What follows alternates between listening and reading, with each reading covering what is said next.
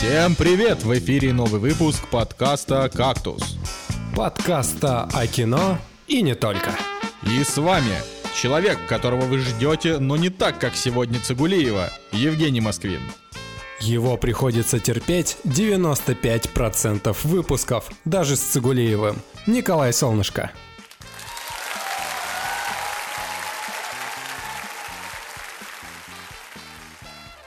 Сегодня в «Кактусе». Как и когда наступил апокалипсис? Хеллбой, действительно ли это полное говно? Хабенский, Троцкий и Эрнст против Сталина. Как там Игры престолов? И Звездные войны. Скайуокер. Восход.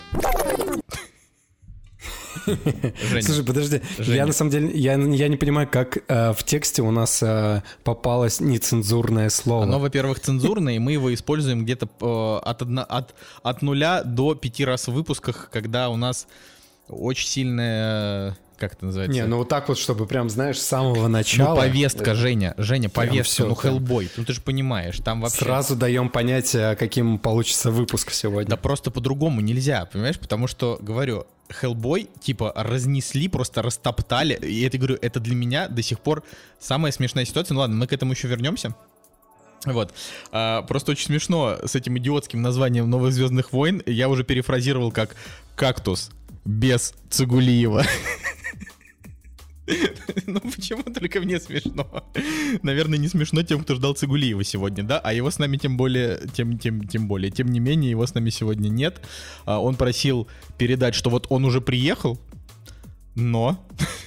Но, но у него акклиматизация. Да, какая-то какая азиатская акклиматизация, и поэтому сегодня тоже Николай не будет. Вот. А будет ли он на следующей неделе, мы уже тоже теперь сказать не можем, потому что, как говорится, гостей нельзя заставлять. Да. Выпуски приходить. Вообще, по идее, это как бы самая главная новость недели, что в мире кинематографа Цигулиева нет в подкасте «Кактус». Я, так, я, кстати, считаю, что так и есть, между прочим. Потому что в каких-то там других подкастах, знаешь, Цигулиева тоже нет. Но там он и не будет. А здесь Слушай, он будет. знаешь, знаешь, э, о чем я задумался вот буквально недавно? Э, от названия нашего подкаста. Так. Э, потому что до определенного момента это был, да и в принципе остается по большей части такой проект для себя. То есть мы как по приколу записываемся, там что-то обсуждаем. Вот. И я недавно подумал о том, чтобы пригласить э, в выпуск или написать кому-то, что вот, здравствуйте, у нас э, э, подкасты кино, не хотели бы вы принять участие? И что-то, и как-то там фраза была так сформулирована, человек серьезно, или я просто как бы представлял, что я, знаешь, кому-то напишу, я такой, а, он, как ваш подкаст называется? «Кактус». Ну, типа, блин, а, не знаю. нормально. Мне кажется, что единственное, что сыграет против нас, это то, что они скажут, как это кактус, как у Навального, а мы скажем, нет, это у Навального, как у нас. Чертов Навальный. Да, да, Поэтому так я никого и не позвал еще. Женя, а давай всю нашу жизнь переименовывать э, в, по, по стилистике э, русских локализаторов. Мне кажется, можно э, Женя Москвин, работа, поздно. Или там Николай... Нет, про, про, про уже пошутили. Настя монтирует. Мне нравилось название «Стекло». Ужасы. Стекло — это вообще, это вообще топ. На самом деле, все вот, все вот забыли, а ведь это просто абсолютно бессмысленный мем, который реально ничего под собой не имеет. Но, но его придумал я, между прочим.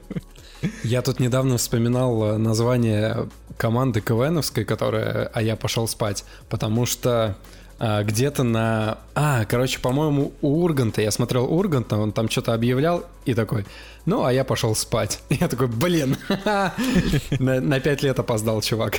Ой, да, вот были времена. Если, кстати, кто-то не знает, мы с Москвиным в составе одной команды КВН взяли кубок, между прочим, первого места. Да, ну вообще это театрально, кинотеатральная история в плане того, что сначала было две разные команды, которые Точно. боролись друг, друг против друга, и мы такие, ах ты, сучара, я тебя ненавижу. У нас с Женей вообще, то есть мы с ним типа просто, просто вообще, мы с ним познакомились, получается, а, в 2009 году. Вот. Жека, у нас в этом году 10 лет с тобой. Йо, офигеть. Вот. И, короче, познакомились в 2009 году, и это было просто очень смешно на тему того, что, э, ну, типа, ну как это, как это сказать, э, э, уже, уже не была команда, которая э, состояла из опытных КВНщиков более-менее, вот. Не то, чтобы они все очень смешно шутили, не то, чтобы и мы очень смешно шутили, да, просто э, там были такие ребята, которые уже играли до этого в КВН много. А, и у меня была команда из просто людей, которые хотели что-то делать, но непонятно что, и в итоге мы просто не, не выигрывали, объединились и выиграли. Вот. Да, это, да, это было прикольно. Вот, но на самом Ох, деле давай вернемся к этому названию Звездных войн и вообще к трейлеру. Просто э, я не знаю, мне кажется, это вершина айсберга русского дубляжа. Слушай, ну с русским дубляжом, э, нет, честно, я не понимаю, что им помешало назвать его, э, ну типа, «Восход Скайуокера», потому что даже если, например, на минуточку окажется, что это имеется в виду, что восход Скайуокера это типа, что все-таки Рэй это Скайуокер, а то, что ей сказал значит, э, как его зовут, Кайло Рен в предыдущей части, это всего лишь просто, ну, вранье, когда он ей сказал про ее происхождение, что ты, типа, вообще никто, да? Mm-hmm. Вот. А зная Джей Джей Абрамса, он может совершенно спокойно развернуть э, совершенно отстойный восьмой эпизод э, и как бы откатить все, что там было. Это ничего, ничего ему не помешает это сделать. Сделать полностью фан-сервисовую тему и сделать так, что в итоге Рэй это все-таки Скайуокер. А, вот, в таком случае даже здесь можно назвать восход Скайуокера, даже если это, как это сказать, ну, по отношению к женщине имеется в виду. То есть, э, просто правильнее было бы, конечно, сказать восход Скайуокер, если, э, это, если это все-таки про нее, но если нет, то это же можно как угодно переиграть. Ну, понимаешь, да, о чем я говорю? Я понимаю, просто вообще оригинальное название отстойное, я считаю, ну просто, это знаешь, э, они забросили в э, шар э, с шари... Короче, в огромный такой рандомный шар маленькие шарики с, со словами типа «восход», «затмение», а, «перезагрузка» и так далее. Короче, перемешали и два шарика вытащили, и вот у них получилось случайное название. Но наши дубляжисты могли а, свои минусы обернуть в плюсы. Ну, то есть они же всегда переиначивают как-то ну, название. не «Звездные войны». «Звездные войны» они никогда не переиначивали. Они всегда были такими, какие есть. Нужно было отрастить яйца и назвать нормально. А как, а как назвать? Слушай, ну а как назвать? Они же не знают ни про что, никак вообще. Пусть тоже рандомно что-нибудь придумают. Не знаю, типа там молоко Скайуокера. Не знаю, я бы, я бы назвал его просто «Восход джедая». То было ну, последний ну, классика, джедай, а тут да, Rise да. of Jedi. Вообще. Да, классика. Прекрасно Rise, же было. Rise. Потому что шестая часть была, финальная была, значит, возвращение джедая, а девятая, типа, типа финал третьей трилогии была бы э, восход джедая. И это было бы очень... Или восход джедаев. The Rise of Jedis, например. Вот. Но, видимо, они ну, решили... Да. Они, они наверняка... Вот знаешь, то, о чем я сейчас сказал, они наверняка... Вот 100 тысяч процентов они продумывали такой вариант, понимаешь? Но в итоге... В итоге Но решили... В итоге, да. сох... Как это... Сохраниться, я хотел сказать, назвать это. Не а, идти на поводу твоего названия, вот да. они что хотели. Да, слушай, ну это, конечно, конечно, печально. А что касается самого трейлера, вообще самого трейлера, то он, как и все тизеры, он, он ровно такой же тизер, как вот э, первый тизер, когда был у седьмой части, когда все ее там ждали, и там херак это вот это вот... Э, Боенга? Морда, морда Джона Боеги, вот это вот потная черная, и все такие типа, что? Это же чур... Что? вот так вот было примерно. Просто, короче, в чем суть-то? Суть в том, что да, если в первой части они там на ностальгии поиграли, это было круто. Ну, действительно круто, я не знаю, как бы даже э, фиг с ним с фильмом, то, что он по сути собой ребут э, копирка от э, предыдущих частей, но э, само вот это вот ожидание, оно, конечно, стоило того. Э, следующая часть, восьмая, как бы я, честно, я уже забыл, что там было. Что там ты мог забыть? Слом канона. Ты что, с ума сошел? Слом канона и так далее, но как бы было круто то, что Люк вернулся. Да, это круто, как бы, как фанату. Как бы, но опять же, я для меня вот эти первые, вот, вот эти первые две части это полный отстой вообще. Я от них никакого удовольствия практически не получил. А, может быть, во время просмотра, опять же, вот эти все ностальгические чувства поиграли, но вот сейчас, с прошествием времени, я понимаю, что, блин, это вообще полнейшая шляпа. И тизер, который я сейчас увидел, а, он, вообще, он, во-первых, не дарит, не дарит ни ностальгических чувств, хотя там куча отсылочек всяких маленьких, типа медальончиков, типа этих старых, других старых персонажей, которые вернули. А, Просто я вижу, опять же, блин, набор вот этих э, штампов. Давайте сейчас пустыня, в кадре появится этот э, космический, блин, э, катер, корабль, она через него перепрыгнет меч. Короче, херня. Вот просто, вот просто херня. Мне, честно говоря, не очень хочется смотреть его, но придется, наверное. Не, ну у меня никаких проблем с этим нет. Я с удовольствием посмотрю. Просто, вероятнее всего, значит, восход Скайуокер, Скайуокер восход будет примерно как Примерно как седьмая часть, то есть это просто набитая фан-сервисом э, да, копирка да, да. там шестого эпизода, например. Да, Проблема... то есть там, где они в конце все, все вопросы решат, э, добро победит зло, зло победит добро, не победит, конечно же. Вот. Ну, я не знаю, да, да пофигу. Ну, слушай, самая хорошая новость, связанная со всем этим, это то, что они сказали, что после финала, значит, э, вот этой части они останавливают э, значит, выпуск Звездных войнов, войн, Звездных войн каждый год. Вот, э, делают паузу. Дальше там на Disney Plus будет Мандалорец. Будет седьмой сезон этого мультика про клонов. Угу. Вот, будет, ну, короче, будет как-то, наверное, развиваться расширенная вселенная, но они уже не будут клепать еще новую трилогию, то есть, наверное, перерыв лет 5 они точно сделают. Ну, потому что, и да, сп- спохватились, э, не написали нормальную историю и как бы сейчас пожинают плоды. Вот, и это самая главная проблема, то, что э, история как таковая вот этих двух частей, она вообще ни о чем. Вот реально две части прошли, во-первых, я лично, я из нее ничего для себя не вынес. Какие-то персонажи, которые меня вообще даже никак не волнуют, кто, что, а, зачем. Просто, да, я Слушай, смотрю, ну... просто смотрю как на фанбойство какое-то. Ну, это же абсолютно то же самое было. Не, я просто говорю, мне в целом седьмая часть нравится, восьмая нет. Потому что восьмая, она именно такая, она понравилась тем, кто ждали от Звездных войн, типа чего-то смелого, вот прям круто, да. А я считаю, что это полное разочарование но... Ну, но первые шесть частей это приключение. Ну, действительно, блин, я не знаю, космическое приключение с разными планетами, с красками, какими-то роботами и так далее. А сейчас, как бы, э, они пытаются это повторить, но реально приключений вообще да нет тогда никаких. же было все то же самое. Вот если ты пересмотришь оригинальную трилогию, которая была сделана еще когда не было ни первой части, ни второй, ни третьей, э, по факту ну, новая надежда, это прям очень галопом по Европам, то есть они буквально в два часа уместили целую историю про то, что вот звезда смерти, и вот она уже уничтожена. Uh, Империя носит ответный удар, конечно, бомба, вообще лучшая часть. Э, не знаю, не, нет лучшей части, чем пятая.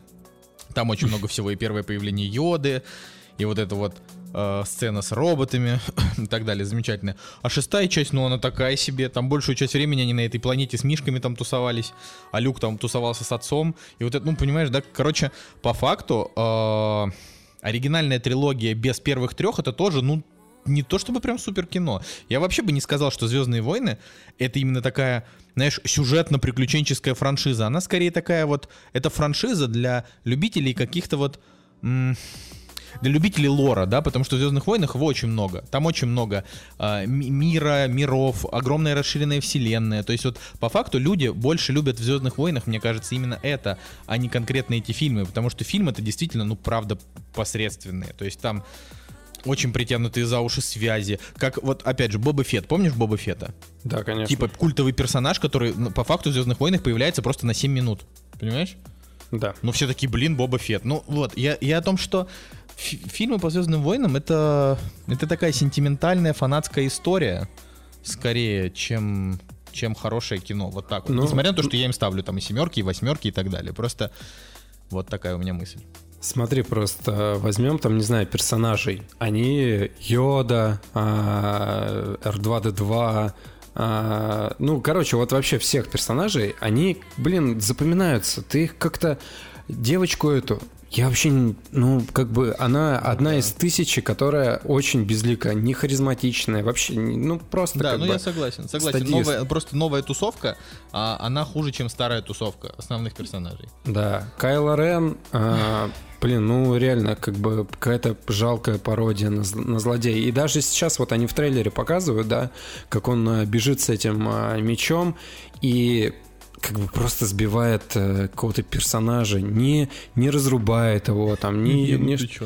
Ну, ну, разрубает. В, в жанре 12 никто никого не разрубает. Я понимаю, но зачем ему тогда делать такой адский вычурный меч, который как бы говорит о том, что это суперзлодей.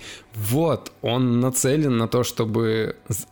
Зачем ему тогда этот меч? Ну, как бы, просто видишь, такие мелочи, они как бы акцентируют на, на этом внимание. То есть то, что он как бы вот однозначно зло, по идее, такое, да, какое-то.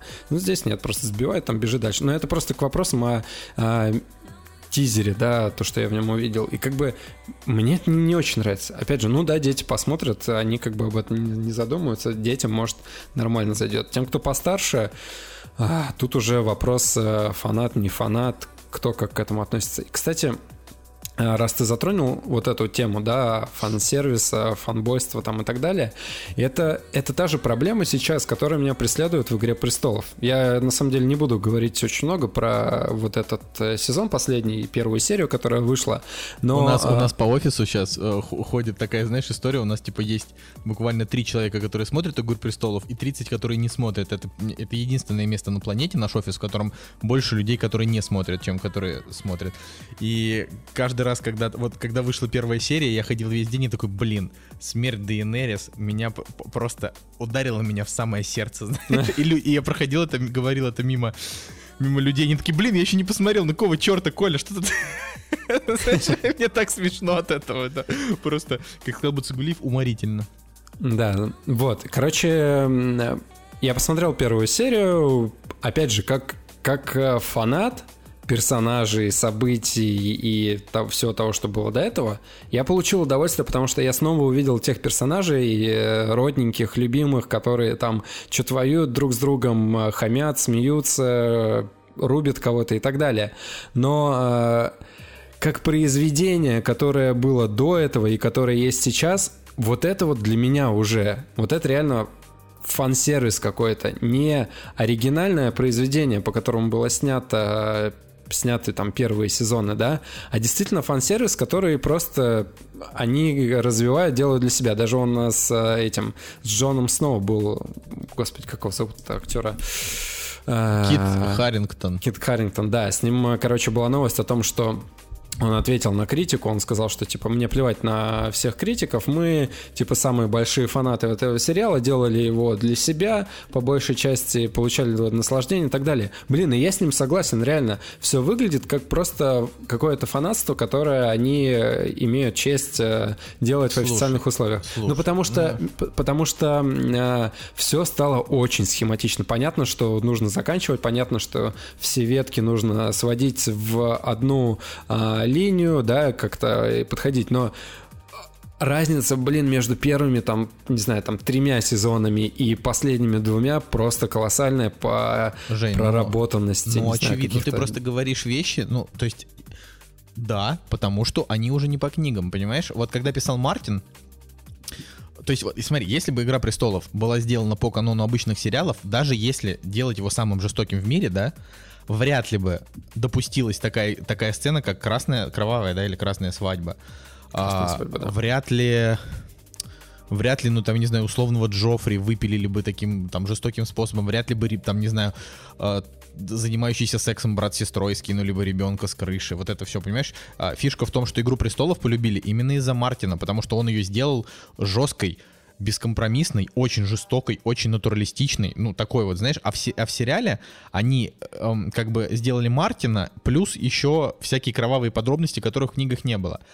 А когда Мартин закончился, они просто уже на имеющейся базе, просто вот как ты говоришь, э, свели все ветки воедино. Я думаю, что когда Мартин допишет свои две книги, то есть смотри, у него «Ветры зимы», он ее пишет уже, не знаю, сколько лет, шесть, не знаю, фиг знает. Вот это шестую часть только, а их семь, да? Он ее пишет сколько? Выпустит он ее еще вряд ли в этом году, то есть, скорее всего, году в двадцатом, и еще лет пять будет писать финал. Ну, если он вообще, дай бог, надеюсь, конь не двинет.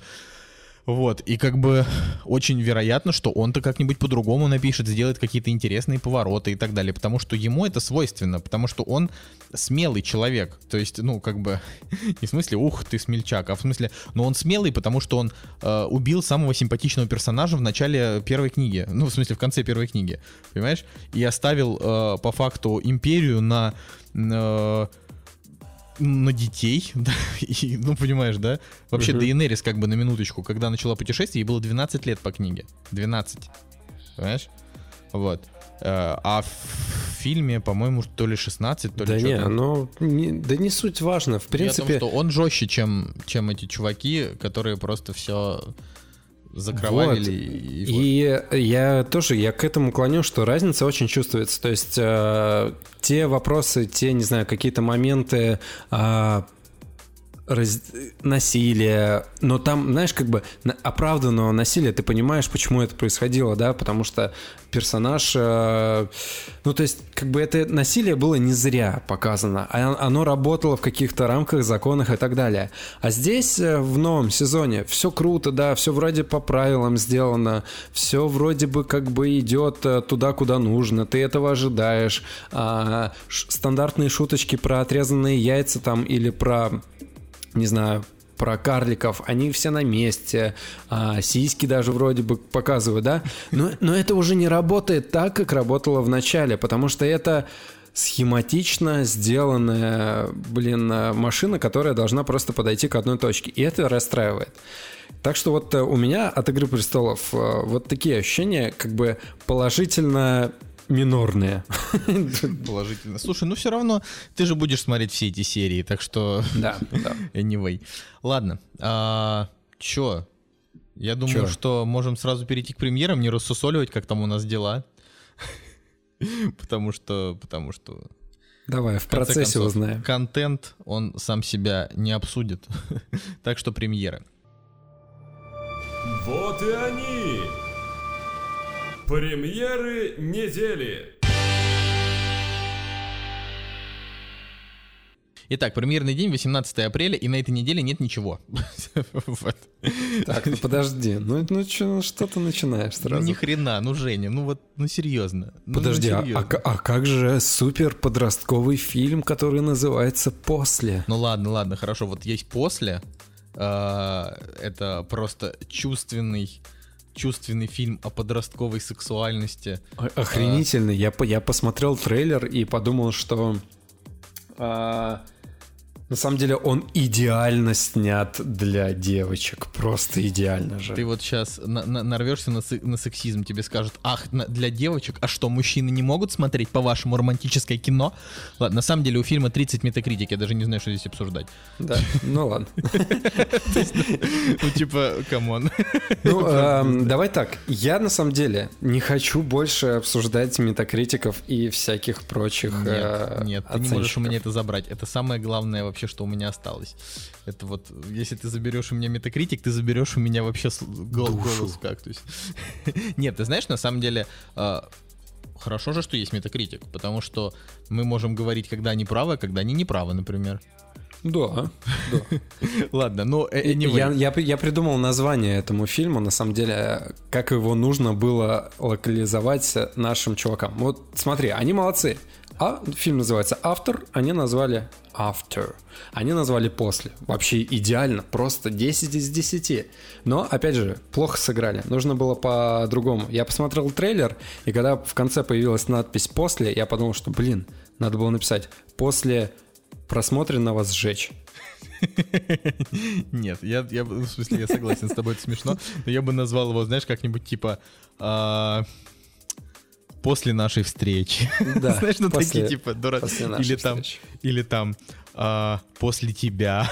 Знаешь, вот какие-то такие. После он, тебя он... уже был, по-моему. Да неважно, чувак, можно же называть их сколько угодно, типа такие. Вот. Ну, да. нет, как бы, конечно, конечно, а, этот фильм соберет какую-то свою определенную кассу, Uh, наверняка там какие-нибудь школьники, uh, которые только там, только начали мутить Ницы. друг с другом, нет, школьники, школьники в смысле и те, и те, которые начали там друг с другом мутить, вот они, значит, там пойдут на свиданочку, прогуляют школу, или там студенты там первого, первого курса там прогуляют, будут там сидеть, держаться за ручки, или там целоваться в последнем ряду, но это не отнимает то, что это полное дерьмо, я вижу это просто с первых кадров. Как бы поэтому... А, я вот, насколько помню, там через какое-то время выходит фильм что-то там, что-то там между нами, а, в метре друг от друга. Вот. А, про типа, ну это, это тоже очередная, значит, фантазия на тему а, больных подростков, которые влюбляются друг в друга, но они не могут быть рядом, потому что умирают. Ну вот. Классика. Ну Этот да. фильм же... даже не в России снят? да нет, так он снят не в России, потому что это же как раз американская тема. Ага. Вот. И очень вероятно, что он будет получше. Ну вот, то есть как бы есть, есть, есть такое, во-первых, у него уже 7,1 на MDB, ну так. Да, он будет э, получше после фильма «После». После, да, только после. Короче, да, ну ладно, и на самом деле, в принципе, вот э, этот фильм стоит первым на кинопоиске, да, в графе премьер. Но если бы он стоял в конце, мы бы на него, наверное, даже и внимания не обратили. Ой, да. Ну, короче, он на, на самом деле просто на этой неделе реально, как я и сказал, нет премьер. Ну, толком. То есть. Э, ну, миллиард. Сам... Ну, да подожди, ну подожди. Я же, я же не об этом. Я просто о том, что а, вот с прошлой недели. Ну, то есть на прошлой неделе у нас был как бы Hellboy, которого мы еще обсудим. Но он, во-первых, не показал никаких нормальных сборов, более-менее. И, соответственно, вторая неделя у него, скорее всего, особо мощной-то не будет. Вообще вероят... не будет. Ни в России, ни в Америке. Да, да, да. Вот. Но вероятнее всего, вероятнее всего, а, люди пойдут скорее на него, чем на что-то из премьер на этой неделе. Ну хорошо, вот идем фильм «Миллиард», да? Люди пойдут на него. Я думаю, что не пойдут. Ну, то есть он, он вроде прикольный, и мне он кажется интересным. Да, ну, то есть э, интересным в духе того, что, ну, то есть вот мне понравился, как мы уже обсуждали, по-моему, с тобой неделю назад, я, мне понравился и первый, и второй Духлес на типа 6-7, вот, ну, типа, неплохие фильмы, нормально сняты, нормальные актеры, плохой сценарий, но как бы ничего. Ну вот, если миллиард будет такой же, то это неплохо, но стоит ли идти на него в кино, не знаю. Ну, давай просто с коммерческой точки зрения посмотрим. У него шикарный постер, потому что Машков просто во весь постер, во весь все его лицо. И да, больше я уже Машкова, говорю, больше успеха. Я уже говорил, что это выглядит как... Ну, в смысле, у него такая фотография, как будто это очередная реклама ВТБ. Типа миллиард, не знаю, возьми в кредит ВТБ. Вот. Но а, с коммерческой точки зрения, не знаю, там с маркетинговой, постер очень клевый. То есть э, лицо лицо Машкова узнаваемо, его любят, на него пойдут. Внизу какие-то там, ну и название, в принципе, миллиард, потом от режиссера Духлес, Духлес 2, в принципе, тоже вызывает какое-то доверие. А, Я напоминаю, что у нас а, топовая постер-аналитика сейчас в подкасте.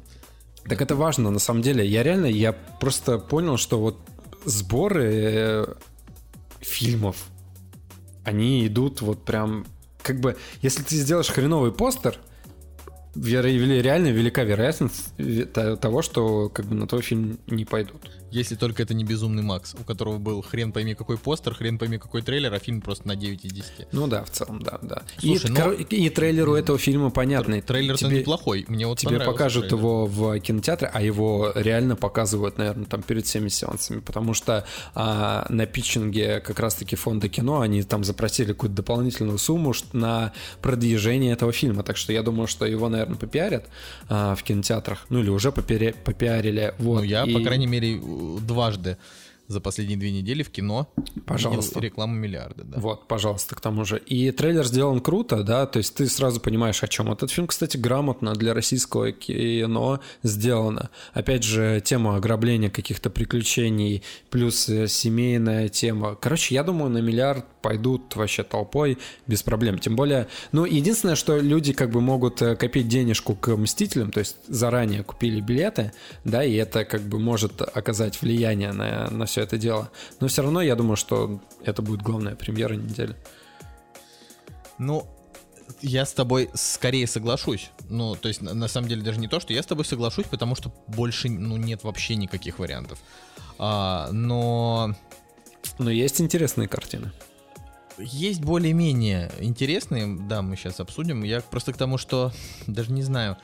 Ну, вот для того, чтобы я пошел на миллиард, ну, то есть я точно на этих выходных не планирую в кино, там очень много других дел на этих выходных, и слава богу, что нет каких-то крутых премьер, потому что пришлось бы иначе искать время и идти. Вот, э, но чтобы вот мне захотелось на миллиард, там должно быть, ну, что-то типа там 7,5, знаешь, минимум, чтобы вот я такой, хм, надо сходить. Или хотя ну, бы ты, Ну ты человек, который ждешь оценки и первой реакции. А те, кто придут в кино, такие посмотрят, э, ну действительно, просто люди такие, что, пойдем в кино, пойдем. Не посмотрели, приходят, и у них висит э, постер, не знаю, там какого-нибудь а, а, Код красный, миллиард после и э, Хеллбой. Ну, понятно, да, кто-то еще может на Хеллбой сходить, но в целом все реально рванут на него. Ладно. Ладно. Да. да. Там еще проклятие плачущий. Проклятие плачущий это 37 а, метакритик. Просто на всякий случай. А, значит, был недавно пресс-показ, на который я не пошел, потому что меня не звали. А. И ну что сказать про проклятие плачущей? Ну, то есть, и вот сейчас, я, я, ладно, я не буду спойлерить, но я просто попросил мне рассказать вообще, что как, чтобы я хотя бы понял. Он, в общем, не очень страшный и довольно тупой. Вот это вот то, что мне про него сказали, что даже, даже проклятие монахини, которое, ну, не супер топовый фильм, не супер топовый, и то, типа, больше зашел. Вот, ну, конечно, нет, там, конечно, играет супер секси Линда Карделини, она такая уже, уже такая, знаешь, уже, как, как это сказать-то слово, уже, уже довольно зрелая женщина, вот, но все еще хороша. Она играла Милф. недавно в зеленой книге. А, вот. понятно. Слушай, да. а, но вряд ли она спасет этот ужас. Правда. Этот, этот фильм ужасов. А я на самом деле даже хотел скипнуть этот фильм, потому что я не люблю трейлер... Не люблю трейлеры, блин. Не люблю ужастики. Я посмотрел трейлер. Кого ты обманываешь, ты любишь трейлеры. Да. Я посмотрел первые 20 секунд, такой подумал, блин, что как всегда обычно. А вот настоящий ужас это то, что в 22.33 кто-то из соседей начал сверлить где-то что-то. Вот это, да, вот это. У прям... меня каждое утро уже на протяжении двух месяцев в 9 утра начинают сверлить и заканчивают в 10. И я такой думаю, почему? Ну почему вы не начнете делать это в 11, а закончите в 12? Ну в чем ваша проблема? Забавно, что по закону ты ничего не можешь сделать. По закону вообще ничего не могу сделать, потому что можно с 8 до, до часу.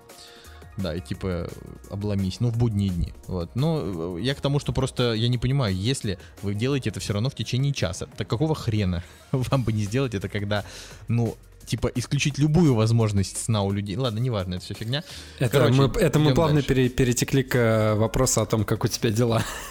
Да, да, ну нет, да это я так, просто я, я реально охреневаю с этого, просто, просто в шоке вообще, потому что, не, я уже спускался, я там с ними разговаривал, я говорю, господа, вообще, понимаете, они говорят, у нас, нам нужно план выполнять, мы уже задерживаем там, типа, ремонт на две недели. Ну, вообще, Жень, вот ты сказал, что какие-то интересные фильмы есть на этой неделе. Вот давай, раска... ты говоришь, там еще что-то есть интересное. Я просто хотел бы послушать, потому что я не Ха. понимаю. Я подготовился. Я посмотрел все фильмы, так что ты меня не раскусишь. Э, короче, ты два фильма. да, да ты меня не остановишь. Два фильма. Код красный. Э, там играет Джуди Денч, и это, как ни странно, английский фильм. Вот. И дальше есть еще, еще один английский про фильм. Про русскую шпионку. Да, про русскую шпионку. По IMDb 6.3. Ну, давай, да.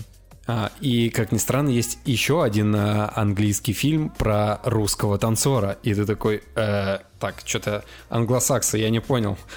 как так происходит, что вы снимаете кино про русских? И причем, а, если код красный, это как написано в синопсисе, реальная история русской шпионки, которая предотвратила Третью мировую войну. Британская разведка долгие годы гонялась за ней, ее имя стало легендой, но ее подвиги мы узнали только сейчас. То есть, как бы, скорее всего, это не очерняющая история а, какого-то, не знаю, русского шпиона, как любят э, англичане делать. Вот. И Нуреев тоже там, э, ну, в принципе, я думаю, что многие, наверное, слышали. Рэй Файнс, режиссер, э, он снял этот фильм, как бы был у Урганта, разговаривал на, на чистом русском языке, красавчик. Вот. И он как бы снял кино вот про э, Рудольфа Нуреева. Нуреев, это не тот ли паренек, который... А, нет, не тот. Все. Паренек. Да, да, Нуреев, он уже не паренек, да. Но, не, он как бы... А, так он еще и умер в 93-м году. Ничего себе. Да, он э, сбежал, короче, из э, СССР это все, что я знаю. Вот, но как бы суть в том, что, во-первых, Рэй Файнс красавчик. Он для меня как Лоуренс Аравийский, типа э, англичанин, который полюбил русскую культуру. Англичанин, который полюбил русскую культуру. Это, конечно, вообще, блин, жесть. Выучил язык, снимается в отечественных, ну, в смысле, в русских картинах, сам про русских чуваков что-то делает. Ну, короче, блин, реально Лоуренс Аравийский современного мира. Ну и, соответственно, Джуди Денч в Кот Красный прекрасная актриса, и я думаю, что в каком-нибудь э, кинотеатре типа а Дом кино-родина можно посмотреть каким-нибудь э, вечерком вторника. Вот так вот. Рудольф Нуреев был антисемитом, антикоммунистом, а при этом еще был гомосексуалом. Ну, это классика, от, конечно. И, и, и умер от спида. Ну, то есть, это знаешь что, это нетолерантная, нетолерантная версия Фредди Меркьюри. Которая, нетолерантная советская версия Фредди Меркьюри, которая так и не стала э, настолько культовой. Я, честно говоря, не знаю, зачем снимать сейчас такое кино, правда не знаю. Ну, то есть, э, если ты был антисемитом, условно, да, ну там, э, ты уже не герой. Как бы в Америке тебя смотреть не будут. Да. Поэтому я хз. Я ну, хз. просто... ну, я, меня этот фильм тоже не заинтересовал. Ну, просто есть, да. я как бы, я тоже не в курсе истории персонажа, не в курсе того, что там с ним происходило. Да, может, я вообще сейчас ошибаюсь, знаешь, это какая-нибудь, блин, адово пропагандистская какая-нибудь картина, где э, советское правительство просто злой э, КГБшник там, который всех преследует, расстреливает ага. и так далее, а как бы Ануреев это просто ангел э, и все такое, но как бы Рэй Файнс вызывает у меня уважение, как человек, наверное, как потому что а, все, что я с ним до этого видел, все интервью, а, то, что он до этого снимал, потом Кориалан, блин, Кориалан просто обожаю вообще. А, так что, ну, я, я надеюсь, что, что он сделает как бы грамотную, грамотное кино, грамотную историю расскажет. Ну, не знаю, я тоже на самом деле не готов пока смотреть э, кино про танцора. Может быть, когда-нибудь доберусь э, только из-за того, что как бы Рэй Файн снял этот, этот фильм. Если бы кто-то другой снял, я бы, наверное, его даже не, не обратил на него внимания. Ой, ладно, я, ну, окей. Хорошо. И все. И, ну и да, что? и все. Ну, и два фильма. Два, два мультика. Э, русский фильм за кулисами с Юрием Стояновым и Павлом Деревянко. Ну, типа про театралов. Да, но... Как но что-то как-то не цепляет. Ну, что-то как-то не цепляет, да. Вот, вот это, это, это, наверное, самое правильное, что можно сказать. Я не то чтобы против, просто э, это фильм, который выпускают ради того, чтобы на него никто не пошел. Э, а мультики, мультик «Ограбление по Фрейду», понимаешь, мультик «Ограбление по Фрейду». Так, меня интересует, это оригинальное название? Оно... Рубин... Нет. Не, нет, нет, в том-то и дело. Я говорю, оно называется э, Рубен, Бр... Рубен Брандт коллекционер. Но у нас его перевели ограбление по Фрейду, и у него еще рейтинг R. То есть, как бы это рассчитано на типа мультик для взрослых. Понимаешь? Ну да, да. да. Ну и Поэтому... по трейлеру это видно, кстати. Да и по трейлеру, да, и по всему. Но э, что-то ну, нет, я бы не сказал, что, это, что меня что-то смущает, просто, скорее всего, а, ну, не, его, на него, во-первых, никто не пойдет, а во-вторых, его, его, скорее всего, можно и дома посмотреть в каком-нибудь онлайн-кинотеатре, знаешь. Ох, кстати, Женя, новость же. Э, просто не, не все наши, не, несметные тысячи наших слушателей э, читают мой замечательный телеграм-канал. А сегодня появилась новость, что Рамблер совместно с ОККО запускают акцию. Вот. А, акция очень крутая. А, значит, заключается она в том, что пока в Москве, Тюмени и, Ставроп... и Ставрополе, но потом еще и в других городах а, запускаются месячные абонементы, которые позволят посещать кинотеатры и пользоваться ОККО. А, значит, за 1390 рублей можно один сеанс в день в обычных залах кинотеатров сети Синема Парк или Формула Кино месяц доступа к разделу «Мировое кино» в онлайн-кинотеатре ОКО и скидка 10% на покупки в баре кинотеатров. Слышь, премиум, Премиум-версия абонемента, Женя, премиум-версия стоит 1790 рублей и дает право посещать сеансы в VIP-залах, а также IMAX и 4DX. Как Слышь, такое? пес, сколько тебе заплатили? Мне, мне не заплатили вообще нисколько. Звучит Вообще как э, звучит как просто продвижение Нет, нет, какое-то. нет, подожди, нет, подожди, Нет, вот ну, ты сейчас, ты- вот ты сейчас на полном серьезе хочешь сказать, что это, что это не охренительная новость? А, ну, в целом, да, да, приятно, приятно. Да это неприятно, это, это, это охерительно, чувак. Ну, Я, кстати, говорю, удивлен, на что око мне, ещё- в принципе, наплевать. Но это же, ты что, вот ты платишь, вот люди, которые любят кино, платят сумму, грубо говоря, за условно 4 вечерних сеанса, да, но ходить могут хоть 30 раз. Ну, 30 вряд ли они, конечно, будут ходить, но вполне можно его окупить, понимаешь, и смотреть еще кино онлайн нормально. Короче, мне, мне понравилось. Если бы мне за это заплатили, я бы не сказал, что мне насрать на ОККО, как и на Иви, как и на всех этих остальных э, бессмысленных э, сервисов. Я, значит, за кинопоиск топлю, потому что там фильмы по, по 18 рублей. А, Но, я, я, кстати, отписался от кинопоиска в Твиттере. Если кто-то вообще пользуется Твиттером еще. Я отписался. Оксимирон. Потому что, короче, у них э, сменился SMM-щик. И если до этого Кинопоиск был таким консервативным, э, спокойным э, порталом, который выкидывал какие-то новости, ты мог какие-то факты почитать, то сейчас такое ощущение, что там э, 13-летний подросток пишет комментарии и постит новости, потому что, типа, там он отвечает на жаргоне тех людей, которые пишут. Допустим, Кинопоиск убран цензурой, вы за убран цензурой, какого хера Яндекс там убран цензурой. И Кинопоиск отвечает в таком же стиле, он там, не знаю, они там могут написать «Ахаха, Блэд, э, пойди зарегайся на нашем, э, там, не знаю, сайте Блэ, смайлик». И, короче, и это и люди там пишут, типа, блин, верните старый, старый, старый, консервативные, а они нет, они такие, типа, нет. И сегодня что-то последняя капля, нет, вчера, по-моему, последняя капля была, что они просто там, даже без ссылки на новость, а просто что-то написали, что-то, ну, типа, какой-нибудь, не знаю, упячка, бла-бла-бла. Я такой, не, все, я отписываюсь от вас. Первая отписка в Твиттере вообще за все это время. Но я, я в плане того, что а, это история, когда они резко переделали кинопоиск на вторую версию, и люди такие, чуваки, стопе, верните все Стопэ, как да. верните все как было. А сейчас они, они оставили все как было, но все-таки переработали шапку и какие-то вещи, но с этим еще можно смириться, потому что основные вещи остались, хотя типа там а, логин кинопоиска уже теперь не действует, теперь нужно только через Яндекс а, зайти, возможно, и вот как раз-таки вот эта вот SMM направленность, она поменялась, и от консервативной стала к какому-то, не знаю, новый New Wave, короче. Не знаю, как это назвать. Женя, ты просто слишком старый, чтобы такие слова произносить. Вот я тебе, я тебе скажу. Ага, AAA. Да, ладно. А, AAA, да-да-да. Э, Давай закончим с премьерами, потому что мы и так потратили на них кучу времени. Они такие унылые, что меня аж прям вот... А столько всего еще нужно обсудить, столько всего.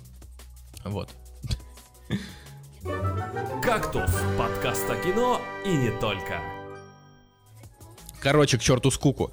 Вы знаете, что четвертый Тор будет, и снимать его будет Тайка Вайтити, и играть там будет, и играть там будет Крис Хемсфорд. А, а это значит что? это значит как минимум то, что Тор а, разрулит в Мстителях финале что-то, чтобы не умереть. Вот.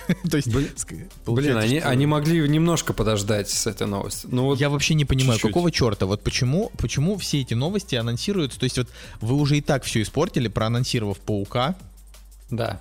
да? Что там еще? Еще что-то там. А, ну как минимум, ладно, Черную вдову. А, Просто и теперь вы еще говорите про Тора. То есть сейчас люди сидят и ждут, умрет ли Тони Старк и, э, значит, э, Стив Роджерс.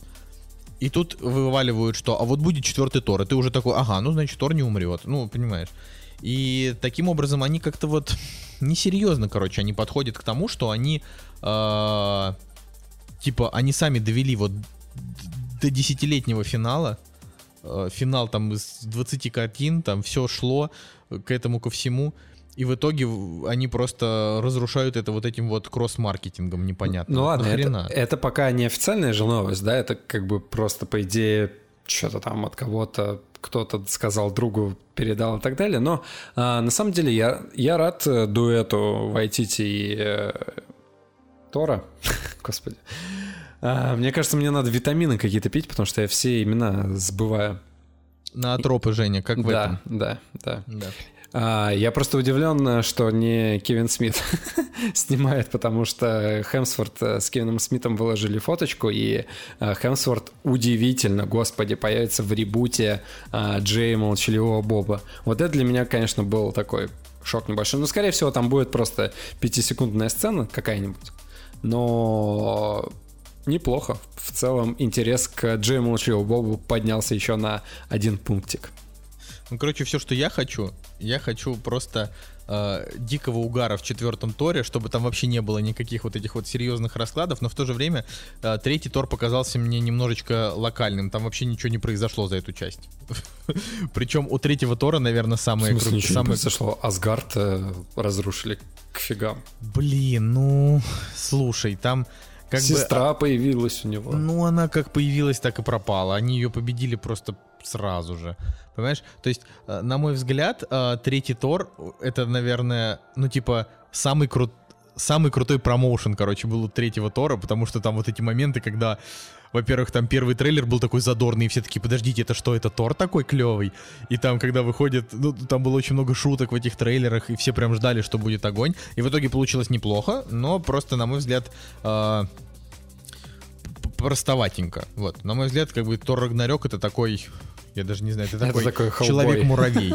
А, что, ты, что ты говоришь? Это такой Hellboy, только без R рейтинга. Ну, нет, это такой человек-муравей, только с более интересными актерами. Не знаю, что тут еще сказать. Вот. А, ну, в любом случае, как бы, как бы не бесило наличие этой новости э, именно сейчас, да, все равно круто, что это будет. Хорошо, спасибо. Вот. А, вообще, прежде чем переходить к обсуждению того, что мы с Женей посмотрели, я думаю рассказать еще одну новость. А, потому что она очень важна для индустрии прямо сейчас. А, значит, недавно на той неделе проанонсировали Disney, Disney Plus. Вот.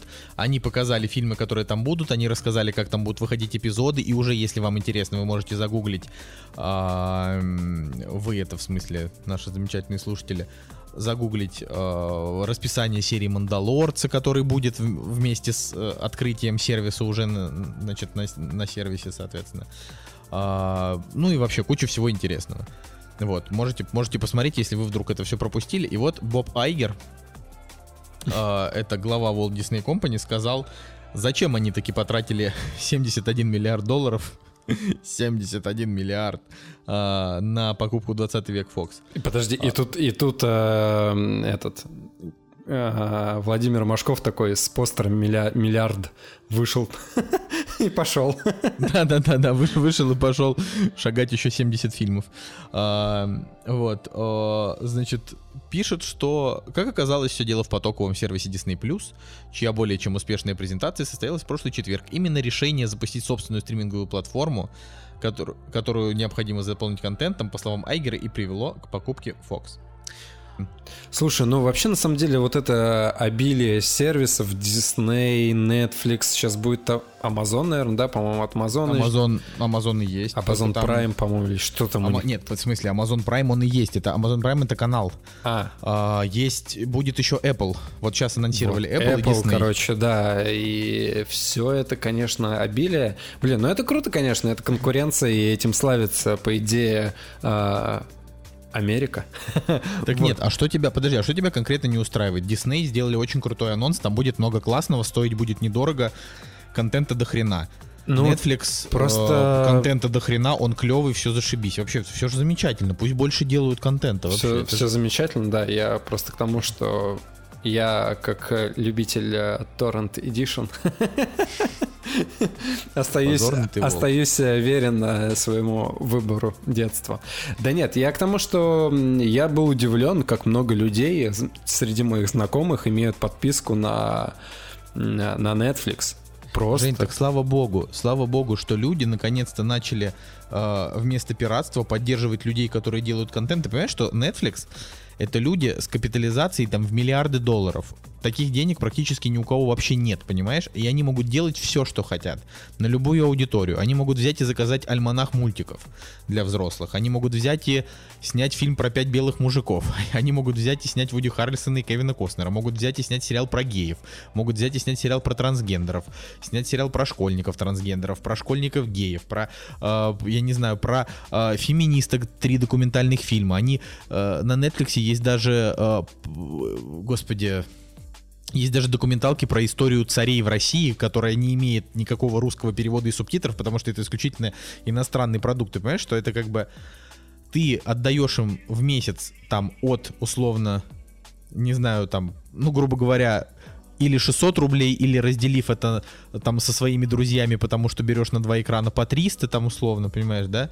Ты отдаешь им такие небольшие деньги а, от одного человека, но в целом а, они копят миллиарды и делают новый крутой контент, понимаешь? Они делают... Э, они делают э, очень странные дела, понимаешь, э, там, я не знаю, и кучу всяких разных других сериалов. Они подарили нам, в конце концов, «Сорви голову», понимаешь, первые там два сезона. Слышь, пес, ты опять кого-то рекламируешь, что ли? Я не рекламирую, ты понимаешь, что я как бы, я тащусь от того, что современный мир настолько крут. Ну, то да есть не, мне круто, нравится, я, что... я согласен полностью потрясающе. И, в принципе, сериалы меня сейчас радуют, конечно, очень сильно, потому что столько всего выбирай не хочу. Блин, mm-hmm. вот в, в этом плане американцы вообще красавцы. Они знают, как сделать шоу. Вот из всего. Я вот, например, люблю Формулу-1, и, по идее, это чисто европейский спорт от... И, ну, в смысле, ну да, спорт авто. Ну, а что это еще, конечно, это спорт. Спорт, да. Вот, чисто европейская тема происхождения и так далее. Но а,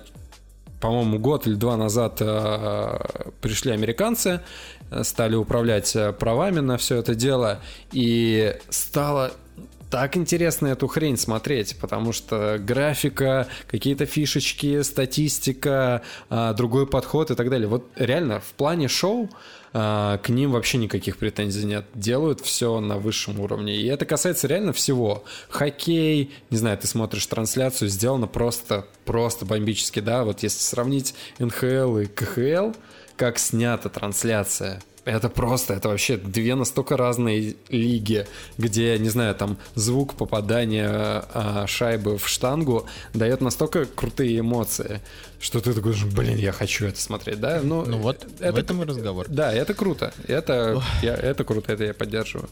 Ну, короче, вот, и чтобы просто, чтобы подытожить эту новость, а, они говорят о том, что а, они бы не затевали сделку, с Disney бы не затевали сделку с Fox на 71 миллиард долларов, не реши они развиваться в направлении потоковых сервисов.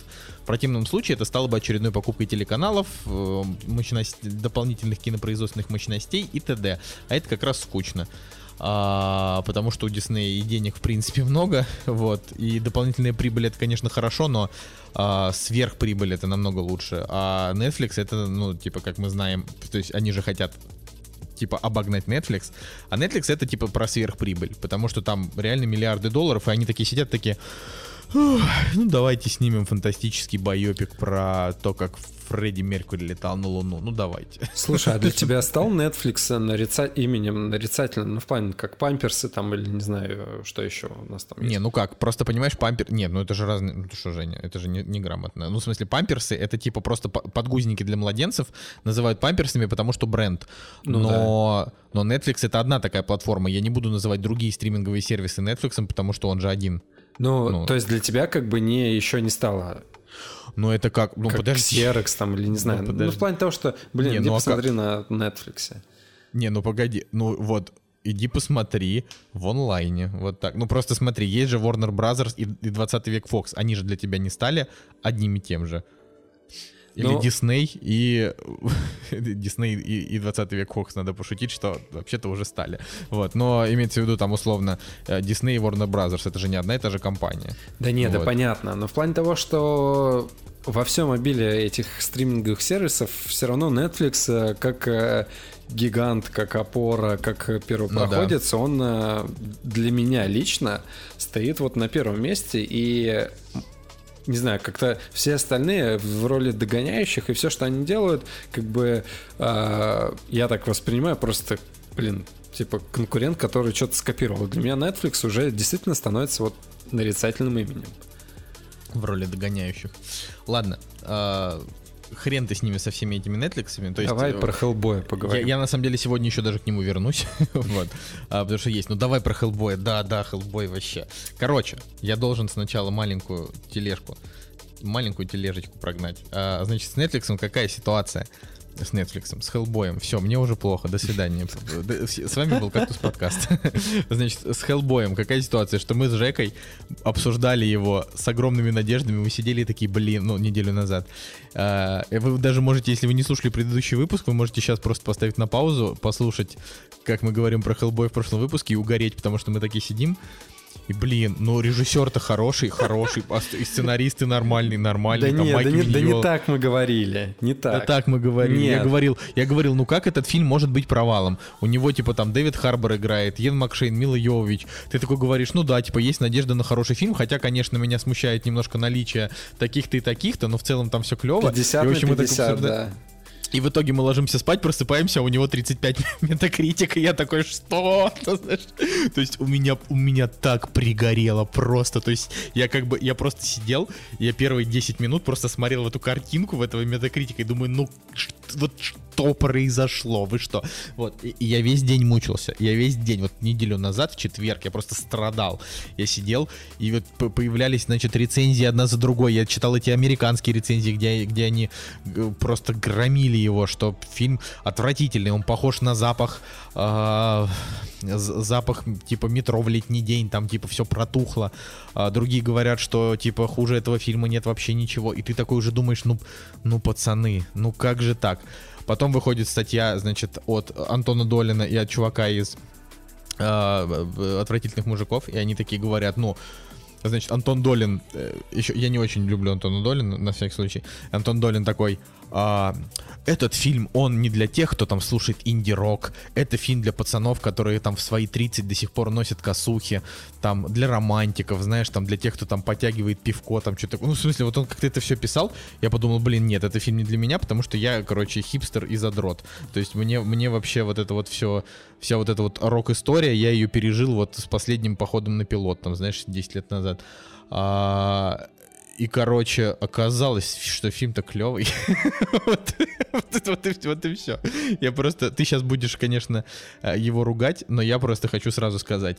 Хеллбой охерительное кино. Я просто получил... Вот, то есть, это, это вот один из тех случаев, когда я смотрел трейлер и думал, блин, вот это вообще рубилово мясо, просто кровища, вообще вот просто... И вот я пошел в кино, и все два часа было то, что я ждал. Там не было ни одного момента, который меня разочаровал, вообще ни одного. То есть просто вот, вот как в трейлере показали, так и в фильме показали. Просто вот там кровища людей разрывают на части, бессмыслица, тупые шутки, вот и в фильме также было.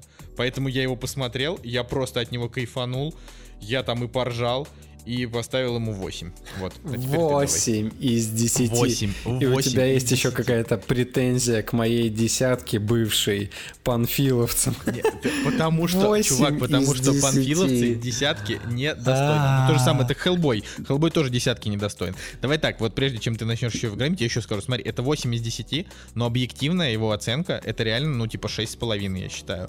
А, просто как бы, если этот фильм рассматривать как фильм категории Б, то для категории Б это даже более чем хорошо. Вот. И поэтому я ему поставил 8, я получил от него удовольствие вот ровно на 8. То есть, если, например, сравнивать, что у меня каким-нибудь фантастическим тварям 2 там стоит, не знаю, что там, 6 или 5, я даже не знаю, вот реально, несмотря на то, что они вроде как и Э, более-менее с, с каким-то таким стройным сюжетом, они понравились мне меньше. Да даже, чем первые фантастические твари. Я просто даже, ну, мне так сейчас в голову не приходит. Если, например, сравнивать с какими-нибудь фильмами Марвел, да, он мне понравился больше, чем э, Капитан Марвел, чем Черная Пантера, чем Третий Тор. Чем, Я тебя знаю, сейчас подловлю. Он тебе понравился больше, чем Хищник последний? Он мне понравился так же, как «Хищник» последний. Примерно. Но я когда говорю, вот давай сейчас ты, я просто, у меня много про него еще сказать, я, у меня же просто есть прям четкие сравнения с этим фильмом, то есть какой фильм на него похож. Давай ты, в общем, давай, ты на него сходил недавно, я-то на него пошел прям в тот же четверг, прям ночью, а вот, а ты буквально сегодня сходил, давай. Короче, основная фраза «не так страшен черт, как его малюют». Вот. А, ну, Не так красен черт, как его малюют. Да. А, на самом деле странная ситуация была, потому что Денис Оптимистр, э, я подписан на него там в Инстаграме или там на Ютубе, и получается, ты сходил, поставил восьмерку, и тут Денис такой, типа, господи, это 2 из 10, я, я на самом деле, его слова, то, что он как бы не хочет э, больше критиковать фильмы, но, этот, но ради этого фильма он сделает исключение и просто разнес его там в пух и прах, и я думаю, блин, как так происходит, что две просто диаметрально разные позиции. А, конечно, ни твоему, ни ему ни его мнению я не доверяю в последнее время. ну, ну, в плане доверяю, как бы я, в плане того, что а, в последнее время... Как вообще можно доверять, когда вы все занимаетесь критикой кино, да? Вы типа просто... Ну, в последнее время просто очень доверять. много расходится действительно в каких-то оценках а, картин мнения, но в плане того, что у тебя 8, у него 2, и я думаю, как это возможно? Потому что если посмотреть э, рецензии, то действительно есть люди, которые его полностью громят, а есть люди, которые, которым это нравится. Ну и мне пришлось его посмотреть. Действительно, я сегодня посмотрел его, и я на самом деле не согласен с а, дикой критикой, что это просто худшее, что было а, в комикс-жанрах. Я действительно, я вообще не согласен с этим. А, я получил удовольствие от просмотра, да, мне было, мне было смешно, мне было интересно наблюдать за Хеллбоем и его новым воплощением. То есть мне, нрав... мне его вот эта новая интерпретация нравится больше, чем Рон Перлм, как, как его играл Рон Перлман. А, там все-таки более по-детски все это выглядело, а мне в данный момент... Там вообще, там фэнтези, фэнтези. Да. Старый Хеллбой — это фэнтези. Ну, да и здесь, в принципе, фэнтези только с рейтингом R. Ну, а это, а это вот, ну, говорю, ладно, давай, давай, ты, потом я. Ему просто больше подходит э, рейтинг R э, ко всей его э, истории, ну и вообще к тому, что он... Короче, ну я не могу никак не да подожди, в это. Подожди. Сейчас, одна, одна фраза только, ты продолжай. Это просто четко по комиксам. Сценарист был Майк Миньола, который создатель Хеллбоя. Хеллбой в комиксах, он такой кровавый, галопом по Европам, а, значит, нагромождение одного на другой, единственное, что там просто больше материала, вот и все. И они много материала впихнули в этот фильм. По факту это прям трушный хеллбой. Давай. Ну, у картины действительно есть э, проблемы, и э, их отрицать э, как бы очень глупо в плане того, что э, сюжет, он э, типа, ну, э, ты правильно сказал, что галопом по Европам, но он э, страдает тем, что в нем есть действительно ненужные какие-то вещи. Допустим, ну, банально, если говорить, там Баба Яга. А круто показано, она действительно вызывает интерес и ужас, и ты такой сидишь, прям вцепился в кресло и думаешь, блин, страшно, прикольно, очень крутой, не знаю, макияж, грим, а, атмосфера, декорации. Но на развитие персон... ну, как бы на развитие истории это вообще вообще не влияет. И, и вот таких моментов, вы, выдранных каких-то из контекста, а, их очень много. То есть а, приходится тупо доверять всему, что происходит на экране, мириться с этим и просто наслаждаться тем а, экшеном, который на экране. Но а, восприятие истории, оно абсолютно уходит вообще не то, что на второй план, оно уходит на пятый план. И вся... А, все отношения персонажа там, ну ладно, с Бати как бы еще окей, еще ничего, можно это хорошо раскрытая тема. Но тема, не знаю, апокалипсиса, а, меча и всех прочих, прочих вещей, это вообще вот абсолютно просто вот, вот понадергали откуда-то, и ты такой, ага, окей, ну, э, если так происходит, я согласен. Главное, главное не убивайте меня. вот. А, и что еще, в принципе? Ну, я согласен, то, что у фильма есть очень ну, очень крутой, э, не знаю, крутая атмосфера. То есть он ей следует, э, согласен, может быть, следует комиксам, и это круто. А, очень крутые актеры, и все сделано, в принципе, даже в рамках 50 миллионного бюджета, все круто. Но по факту, если так с высоты смотреть, все, что было показано в трейлере, все весь экшен, он и был в трейлере. Все остальное это это как бы все остальные два часа, это как бы растяжка из истории вот этой всей. То есть, если, если вот вы действительно хотите экшен получить, то, в принципе, можно трейлер посмотреть и подумать, что да, вот там все есть. Но это из-за того, что у, у бюджет у фильма 50 миллионов.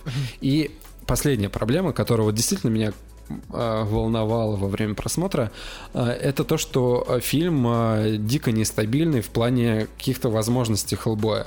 Э, есть сцена, где он э, просто разруливает трех здоровых гигантов, и есть сцена, где он не может справиться с э, приспешником э, главного злодея.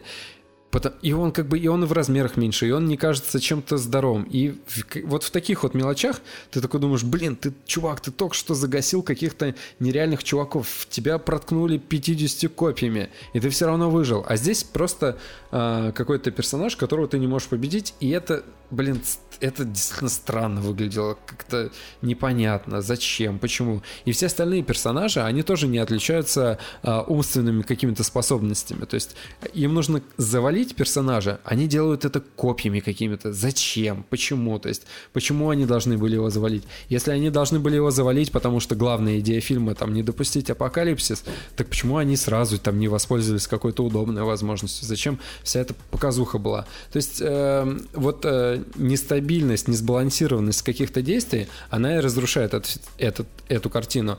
Чуть больше, э, чуть больше связанного сюжета, чуть больше продуманности каких-то мелочей, и было бы, ну, даже, возможно, бы на 7 для меня. Но в целом я фильм поставил 6, хотя его реальная оценка вот 5 и 7, наверное. Вот я вот где-нибудь на ней бы остановился.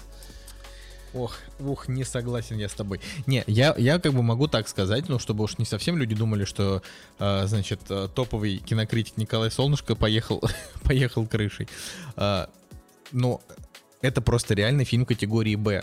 А фильмы категории... То есть, а он не задумывался как фильм категории «Б», э, очевидно, потому что он шел на более-менее кассу.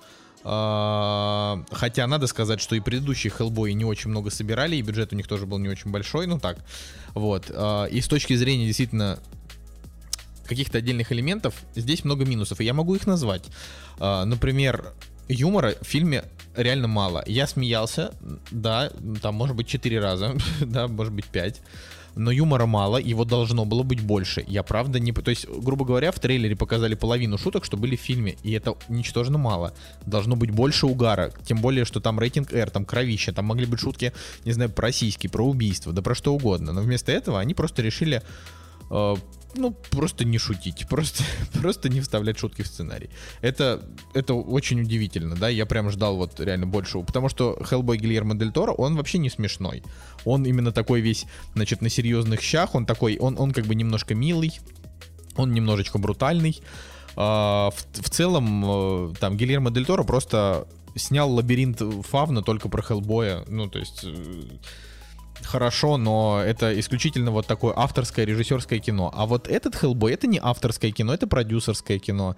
Об этом уже сказали после того, как появились первые оценки, там режиссер говорит, что вот, это продюсеры давили. Ну, в общем, как обычно, пошла Блин, вот эта а вот я, тупые отмазы. Я вот, кстати, не согласен, что это продюсерское кино в плане того, что э, мне кажется, они вообще на полную катушку оторвались с какими-то да, фичами. Они, смотри, они оторвались, но имеется в виду, что это продюсерское кино а Ну, то есть, вот знаешь, они такие подумали, блин, ну Дэдпул же сработал, давайте мы тоже сделаем побольше кровушки, э, там вставим шуточек, и будет, будет вам успех. Но в итоге э, шуточки они не допилили, потому что там есть юмор, который просто не работает, понимаешь, да?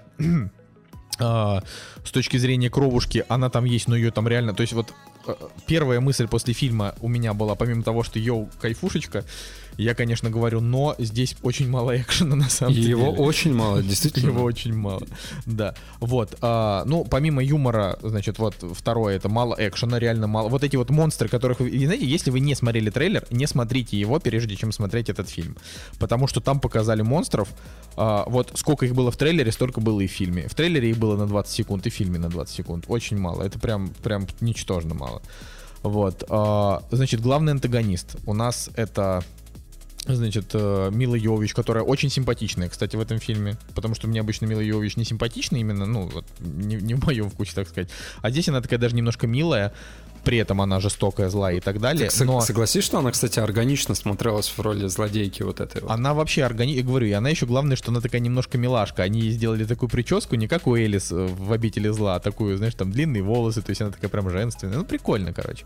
Вот, но а, Мила Йович просто отыграла какую-то хрень.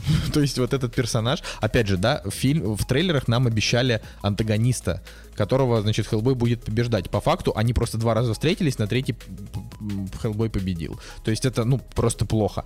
Но самый главный злодей по факту этого фильма, это, короче, такой, значит, э, кабан, антропоморфный или как это называется, да, ну типа кабан, который говорит. Который тоже есть в трейлере. Да, да, я, я, честно, я не помню его в трейлере, но это не важно. Суть в том, что по факту главный злодей и тот, который совершил самое большое количество зла, это он, потому что он там, ну, как бы во многом за кадром, но он типа условно человек 200 просто разорвал на части, прям вот живых людей там просто ради того, чтобы найти типа части тела этой ведьмы, чтобы потом их, э, ну, как бы собрать воедино, и она там... Это, кстати, крутой момент Собралась целая. А, вот, но суть, тема в том, момент, да, неплохой, там, говорю, для меня так вообще в фильме было довольно много крутых моментов, но как вообще можно было взять и сделать этого какого-то бесполезного хряка реально главным антагонистом, который всех рвет на части. Ну, по факту, он выглядит так, как будто ему достаточно одного копья, чтобы он умер. Да, вот а он не умирает. И в этом, блин, и это действительно очень странно. Ну, в плане, э, опять же, просто возвращаемся к тому, что фильм... Знаешь, на кого он похож? Бибоп и Рокстеди да, из да, да, вообще ниндзя. один, один в один. Да. И я такой думаю, блин, да. сейчас еще черепашки-ниндзя должны появиться, и будет вообще полное счастье. Причем черепашки-ниндзя в R-рейтинге такие, знаешь, страшные ага. какие-нибудь, а, дикие. А, трезубцами там а, прокалывать друг друга. Вот, и, короче, да, и мы вот, и, опять же, возвращаемся к тому, что дико нестабильный фильм. А, хочется юмора, юмора мало. Хочется кровушки, кровушки мало, хотя она есть, она жестокая. Хочется каких-то, не знаю, гитарных запилов, а, пролетов э, на Диабло с горящим мечом. Ну да, их, да. их мало, но... Э, очень мало. Зато очень много слюней, типа, кто мой батя, кто я в этом мире, батя не умирает и так далее. То есть... И они были лишние, и они были лишние, очевидно. Может, вот эти сопли. Может быть, они были не лишние. То есть мне даже были первые, первые типа 25 минут мне было даже более-менее интересно смотреть в плане того, что я ничего не скипал, там не засыпал, не моргал и так далее. Но потом, когда это все... А, а потом я заснул, да? Не, а потом это все начинает буксовать, буксовать, буксовать, и ты как бы просто э, сидишь и отключаешь мозг и просто принимаешь э, за данность все, что происходит на экране. И, и как бы в данном случае это даже не минус, потому что действительно приходится, не приходится, а ты наслаждаешься а, тем, что происходит на экране, потому что, да, с какой-то стороны интересно.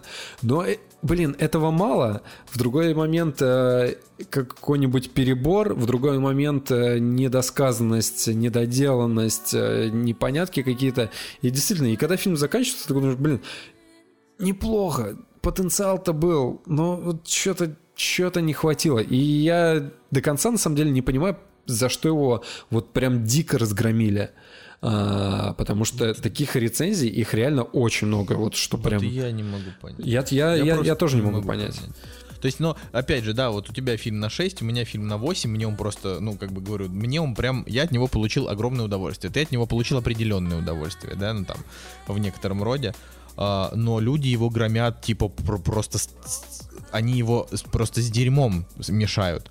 Но Hellboy, вот просто вот, вот сейчас постарайтесь, если вы доверяете нашему мнению, вот постарайтесь поверить на слово, без вот моих восторгов, без Жениных скептицизмов. Это точно не 35 метакритик. Он, понимаете, вот он, а, я обещал об этом сказать, да, в начале, а, он примерно как меч короля Артура Гая Ричи. Вот в, какая была проблема у ну, меча короля Артура Гая да. Ричи? Да, вот какая была. Там, значит, фильм, он в целом довольно веселенький, он, там хорошие актеры, он э, довольно интересный, потому что там, ну, как, как бы банальный, но интересный, двигающийся сюжет.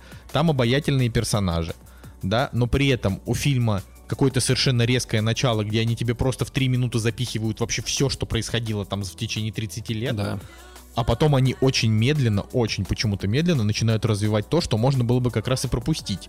Все вот эти скучные сцены, где он там в лесу там что-то бегал, вот это все, там и финальные драки, которые длиннее, чем нужно, там на 10 минут. Но в целом ты выходишь после Меча Короля Артура и такой думаешь, блин, ну это классный фильм. То есть это такой Гай Ричи, он такой бодренький, он веселенький, просто они могли бы... Э, сделать его либо длиннее на 20 минут и как-то больше раскрыть лор, либо они могли сделать его короче, но не бегать галопом по Европам, а просто взять историю, когда он, например, уже там, не знаю, там сформировался уже, то уже все. Ну, в общем, такое. Вот с Хеллбоем, а кстати, а... ему действительно такое ощущение, что ему еще вот минут 20 каких-то не хватает. Еще вот чего-то вот побольше чему-то внимания Хеллбою. уделить. Хеллбою не хватило. То есть вот и, и почему я сравниваю с Хеллбоем? Потому что вот на мой взгляд, э, то есть вот а, Какие, у каких фильмов, которых тоже ждали и которые тоже были с претензией на что-то прям реально крутое, был провал у критики? Warcraft. Вот, в первую очередь, это Warcraft. И э, если говорить про Warcraft, Warcraft он красивый, очень. Наверное, один из самых красивых фильмов снятых вообще там. То есть огромный бюджет, э, все сделано замечательно, CGI просто вообще топовый, да. При этом там э, сценарий как будто бы шестилетний ребенок писал, то есть там банальщина, даже не то, что сценарий, диалоги, диалоги, там просто какие-то чудовищные диалоги. Но ты выходишь и думаешь, блин, ну это было красиво, это было интересно, э, и непонятно, откуда такая вот критика, типа 30 там тоже было, да, то есть что это вообще за, что, что это за разнос. Вот то же самое с Хеллбоем, только с точки зрения непонятно, откуда такие низкие оценки, это как Warcraft, с точки зрения структуры, это как Меч Короля Артура, то есть тоже где-то тебе быстренько просто за 3 минуты пробегается вообще все, что тебе нужно знать вообще для вводных, типа вот смотрите, вот вводные, а вот история, да, а история буксует при этом. Вот, и это, это такое, ну, как мне кажется, это довольно корректное сравнение, а, при этом что Warcraft, что Меч Короля Артура, что Hellboy, это три неплохих фильма. То есть, если мы говорим про последние годы выходящие, э, выходящие какие-то ну, типа там фильмы из франшиз, которые люди ждали, ну, я не устану повторять, хуже, чем э, вторая часть «Фантастических тварей», наверное, не было снято ничего.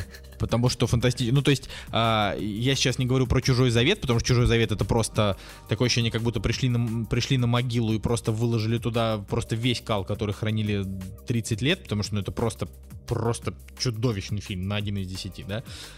И, и его как раз вот Чужой Завет не спасают никакие, потому что там просто все, что делают герои, это как в ужастиках 60-х годов, просто в тупых слэшерах, просто погибают один за другим, логики никакой, все дохнут, все тупо, ни, никакой ни зрелищности, ничего. Да нет, поэтому да, там можно. Чужой совет стал э, заложником э, высоких идей Ридли Скотта. То есть все, что происходит, все убийства, предыстория там чужих, э, Прометеев и так далее, это все уходит на второй план, а, а на первый план выходят а, какие-то более глобальные вопросы, типа кто мы, кто там, зачем убивать. Ну, да. опять же, да, и... Android. Короче, Android на первый план выходит, а все остальное, что на самом-то деле могло, ну, что интересует там, да, зрителей, на, на это просто плюнули с огромной колокольни.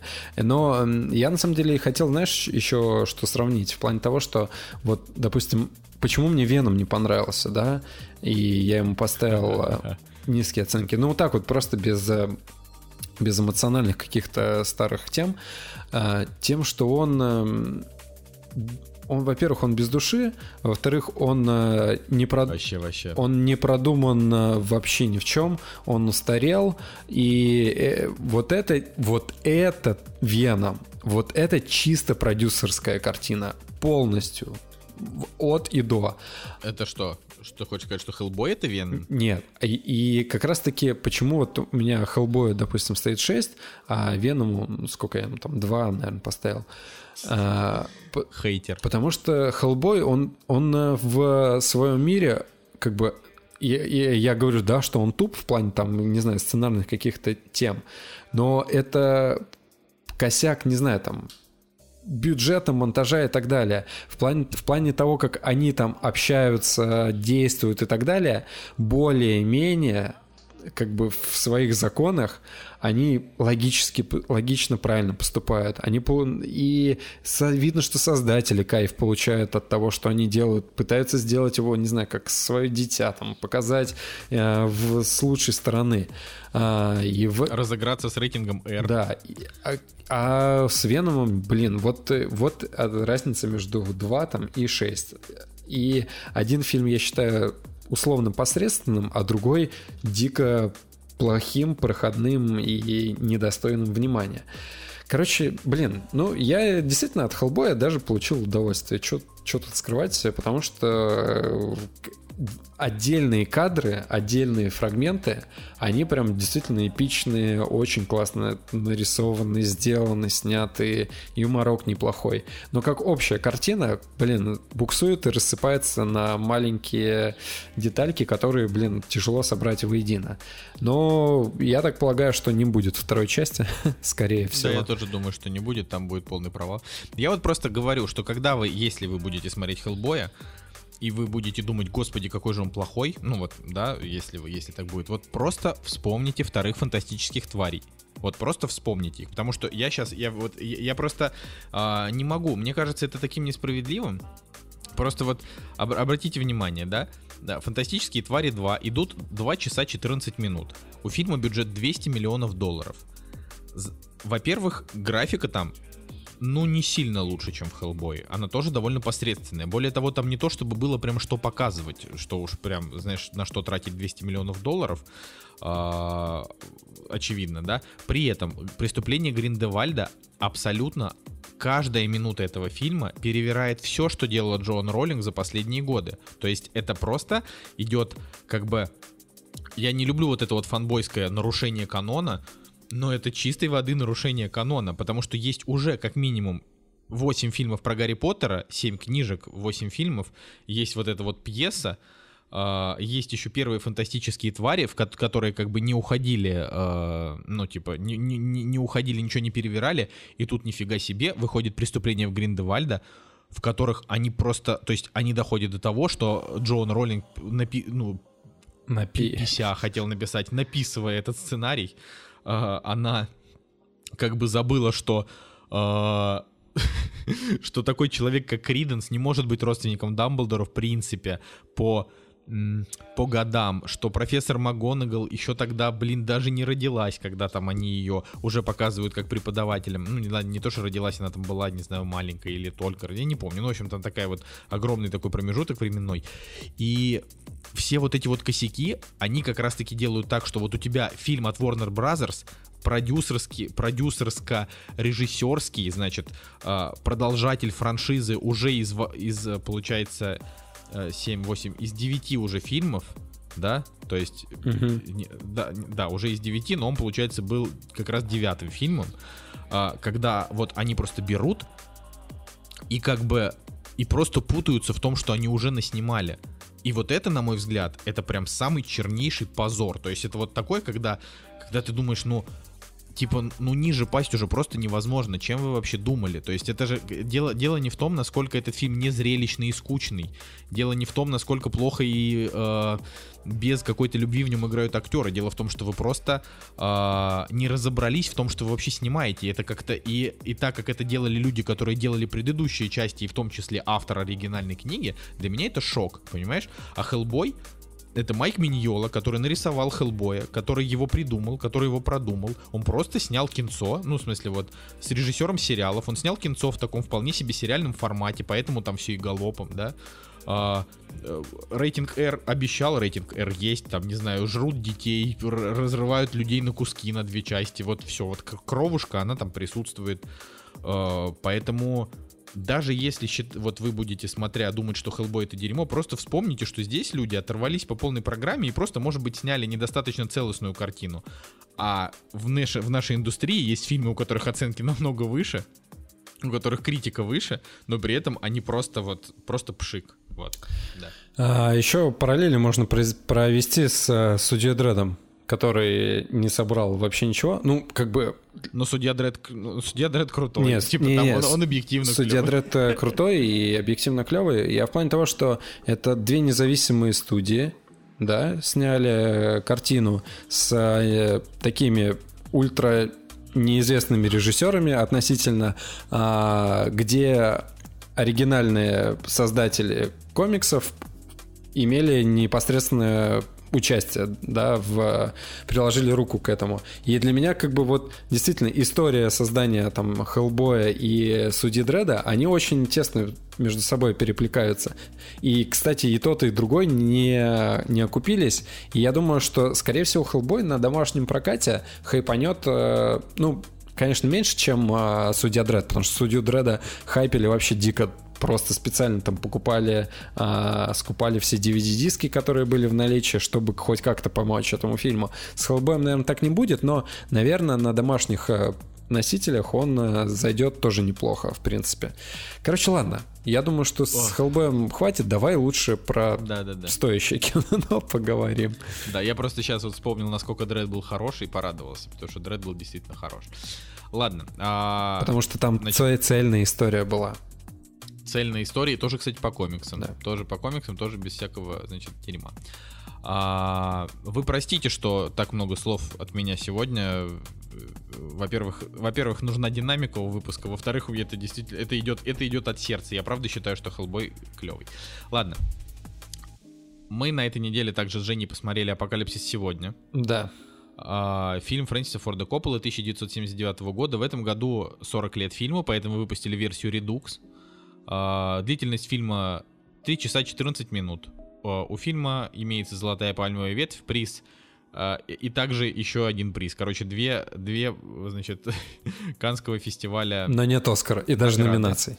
Нет, подожди секундочку. А также Оскар за лучшую работу оператора и за лучший звук. Ну да, ну в плане того, что году. главных Оскаров И нет. победитель лучшая мужская роль второго плана, лучший режиссер, лучший саундтрек на Золотом Глобусе и несколько там еще наград от Британской киноакадемии и т.д. и т.п. Вот, соответственно, я посмотрел его в кино, Женя посмотрел его не в кино. Мы вот готовы его обсудить. Давай, так как я говорил сейчас много, рассказывай ты. А, вернулись к теме Вьетнама, и если я до этого смотрел и «Взвод» и «Цельнометаллическую оболочку», и тогда же в списке был «Апокалипсис сегодня», но мне в свое время хватило двух фильмов, чтобы насытиться как бы этой темой, и «Апокалипсис сегодня» я отложил и не стал смотреть. Вот, в принципе... Блин, у меня та же история. Д... Я просто хочу чуть-чуть вставлять ремарочки. Я... Мне хватило тогда взвода э, и «Доброе утро, Вьетнам». Я тоже не захотел смотреть «Апокалипсис сегодня», потому что уже двух фильмов подряд было достаточно. Да, и этот еще шел три часа, и я думаю, господи, там, да, ну, все мне понятно, в принципе. А, зря я так сделал, потому что «Апокалипсис сегодня» на самом деле наиболее ценная картина с э, точки зрения произведение искусства. Вот, а, потому что снято потрясающе, сыграно потрясающе. А, видно, что очень много сил было потрачено на то, чтобы сделать действительно а, важную картину с моральной какой-то этической точки зрения. И я на самом деле даже после апокалипсиса сегодня пересмотрел взвод, потому что я о нем очень много говорю, когда сравниваю там, когда мы затрагиваем вот эту вот тему вьетнамскую. И мне, я подзабыл его, и я подумал, блин, надо его пересмотреть, чтобы сравнить. И действительно, на самом деле, э, взвод оказался намного более простой картиной вообще с любой точки зрения, да, нежели чем апокалипсис сегодня. При этом взвод тоже прекрасный. Взвод да. прекрасный, да, и они, и они, кстати, говорят практически на одни и те, ну, те же темы в плане того, что... Ну ну, нет. А, я, я не согласен. Нет. Взвод, кстати, получил в 87 году Оскар за лучший фильм, лучшего режиссера, лучший звук и лучший монтаж. Просто на, на тему того, что, видимо, в 86 году была очень важная социальная повестка разгромить, а, ну, Вьетнам, типа, как э, идею. А, ну, есть... Апокалипсис сегодня, короче, это картина общая, знаешь, которая, блин, не знаю, она затрагивает э, слишком большое, короче, пространство мыслей, о которых нужно думать и разбирать. А взвод, при... да. а взвод прямолинейный, а там прям прямым текстом тебе говорят, какие проблемы, а почему они неправы, почему там, ну, кто плохой, кто хороший. Ну, действительно, там... Коротенький вопрос. А ты узнал Лоуренса Фишберна? Нет. В апокалипсисе Нет, сегодня. Не узнал. Вот тот, тот, тот черный паренек, который, который молодой, Uh, это Лоуренс Фишборн. Ему тогда, на момент выхода фильма, ему было 17 uh, а, на момент выхода. А когда он снимался, он был еще младше, и он даже соврал про свой возраст для того, чтобы сниматься в этом фильме. Потому что когда он снимался, ему было, соответственно, там... Э, а, вот, на тот момент ему было 14 лет, когда съемки начались в 76 году, представляешь? Mm-hmm. Вот это он. Э, я причем его узнал только, ну, просто именно, что я такой смотрю, блин, это как будто это Лоренс Фишберн, только совсем юнец, а это он и есть. Я, короче, в шоке. Короче, да. я единственное, что могу вот прям однозначно сказать про Апокалипсис сегодня, то, что это картина, точнее, даже не картина, это ужас и история действительно какого-то библейского масштаба. То есть если ее переводить э, э, в текст и читать и осмысливать, это вот действительно э, какой-то, не знаю, прорицательный монолог, история, все что угодно, а, потому что ужас, да, человечества на войне. Это, блин, такая тема достаточно обширная, серьезная. Она может быть и узкой, а может быть вот такой вот а, размытой какой-то, да, но о которой ты начинаешь думать, и волосы встают дыбом. И здесь, конечно же, очень главную, точнее, главное вообще, а, главное слово этого фильма и слоган, и он здесь выведен на первый план, это the horror, типа ужас, ужас происходящего. И действительно, как бы э, ты испытываешь ужас вообще от всего того, что происходит. Но э, нужно понимать, да, я опять же хочу просто параллели провести со взводом. Э, как я уже сказал, что да, если взвод тебе действительно говорит, где хорошо, где плохо, и ты понимаешь, на какой ты стороне находишься, и ты переживаешь за персонажей, и через персонажей, через главного героя, там, через второстепенных персонажей, ты э, прочувствуешь эту историю и э, как бы воспринимаешь все происходящее. В апокалипсисе блин, в апокалипсисе сегодня все по-другому. На персонажей вообще наплевать, они а, моральные, как бы а, ну, короче, как бы понятно, что на войне они сломленные, да, и они поступают неправильно, они поступают очень плохо, и к ним не испытываешь вообще, лично с моей стороны, да, я к ним не испытывал вообще никакой ни привязанности, ни э, интереса за ними наблюдать, вообще ничего, то есть просто э, они были как бы марионетками вот в этой общей цели, которую преследовала картина. Так что, ну, в принципе, вот такая вот у меня заглавная идея. Я, я в общем, считаю, ну, то есть вот, вот я хочу сейчас ответственно заявить. Апокалипсис сегодня это лучший фильм, что я видел в своей жизни, вот на полном ну, серьезе. Ты так каждый раз ну, говоришь. Я не говорю так каждый раз. Смотри, у меня моя прошлая десятка, тоже там последняя за многие годы долгая была э, типа первому игроку приготовиться, которую я сразу говорил, что это исключительно субъективные 10. На самом деле, конечно же, это фильм не на 10, у него много там косяков и так далее, но он подарил мне детство, э, он поиграл хорошо с моей гиковской душонкой, короче, поэтому я там поставил 10, типа си- слишком сильно мне там зашло. Но Апокалипсис сегодня, я говорю, Жень, ну просто вот есть, есть объективные десятки, и их очень тяжело оспорить. Ну, то есть в плане того, что, конечно, да, тебе кто-то угодно может сказать, ой, да ты чё, come on, Колян, это 6. да, ну и ты, типа, и ты ни, никогда это не докажешь. Но вот допустим, есть такие, ну, такие величины, да, как э, «Побег из Шоушенка», «Крестный отец», да, и «Крестный отец 2». Э, там, даже не знаю, ну, там «Зеленые мили», например, да. Э, все вот эти вот фильмы, э, которым ставит 10, потому что это просто шедевр кинопроизводства. Так вот, «Апокалипсис сегодня» для меня, и это, это не мой любимый фильм. Я его посмотрел, я не могу сказать, что, ох, ни хрена себе, вот он влетел в мой любимый топ. Да, наверное, в моем нынешнем 27-летнего Коли там топе 20, наверное, да, этот фильм будет, может быть, и там ближе к началу, не могу сейчас это сказать, слишком сложно, да, но как шедевр кинопроизводства этот фильм это абсолютная десятка. И я просто, ну, говорю, вот, наверное, с точки зрения вот картины, мне сложно представить сейчас что-то, что могло бы быть круче. То есть «Крестный отец», он, конечно, потрясающий, но «Апокалипсис» сегодня круче. «Побег из Шоушенка» потрясающий, но «Апокалипсис» сегодня круче, понимаешь? То есть это вот, это такая история, когда ты смотришь его, и все 3 часа 14 минут тебе даже в туалет не отойти, потому что ты просто вообще не можешь не можешь вообще пропустить там даже минуты, даже минуты того, что они там показывают. Там абсолютно гениальная актерская игра Мартина Шина. А, кстати, и вот тоже хотелось бы сказать, Марлон Брандо, а, вообще актер, которого всегда очень сильно хвалят, дают ему Оскары туда-сюда. Я сразу, мне не очень нравится Марлон Брандо, вот, несмотря на то, что он считается величайшим актером вообще вот всех времен и народов, да, вот один из там самых великих он мне не очень нравится, и в этом фильме он мне понравился меньше всех. Вообще, меньше даже вот людей, которые Странно. там с Мартином Шином плыли по... Да, ну правда. Он у меня не то, что не вызвал эмоции, он, конечно, вы... его персонаж вызвал эмоции, но мне не очень понравилось воплощение. Мне кажется, что Апокалипсис сегодня Он такой, знаешь, театральный, и все в нем играют естественно, а он переигрывает. Вот, может быть, мне говорю, но при этом он все равно, ни, ни, как бы, никакого негатива, ничего, просто мне он понравился меньше других.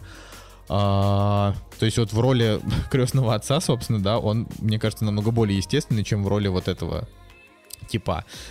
Так вот, а, я вот могу сказать, что начиная от актерской игры, от сценария каждого, про каждого проработанного элемента в нем, начиная с, с того, что вот они там летят под полет Валькирий, и это не типа саундтрек фильма, а вот они летят, и чувак говорит, я типа люблю их пугать полетом Валькирии, давайте включим Вагнера, потому что они типа, они очень боятся этого, знаешь, то есть это как бы здесь просто каждая деталь работает, более того, фильм невероятно масштабный. То есть я таких масштабных фильмов, в принципе, в жизни видел очень мало. Как пример, первое, что приходит в голову, это Лоуренс Аравийский. Это «Властелин колец», например, «Возвращение короля».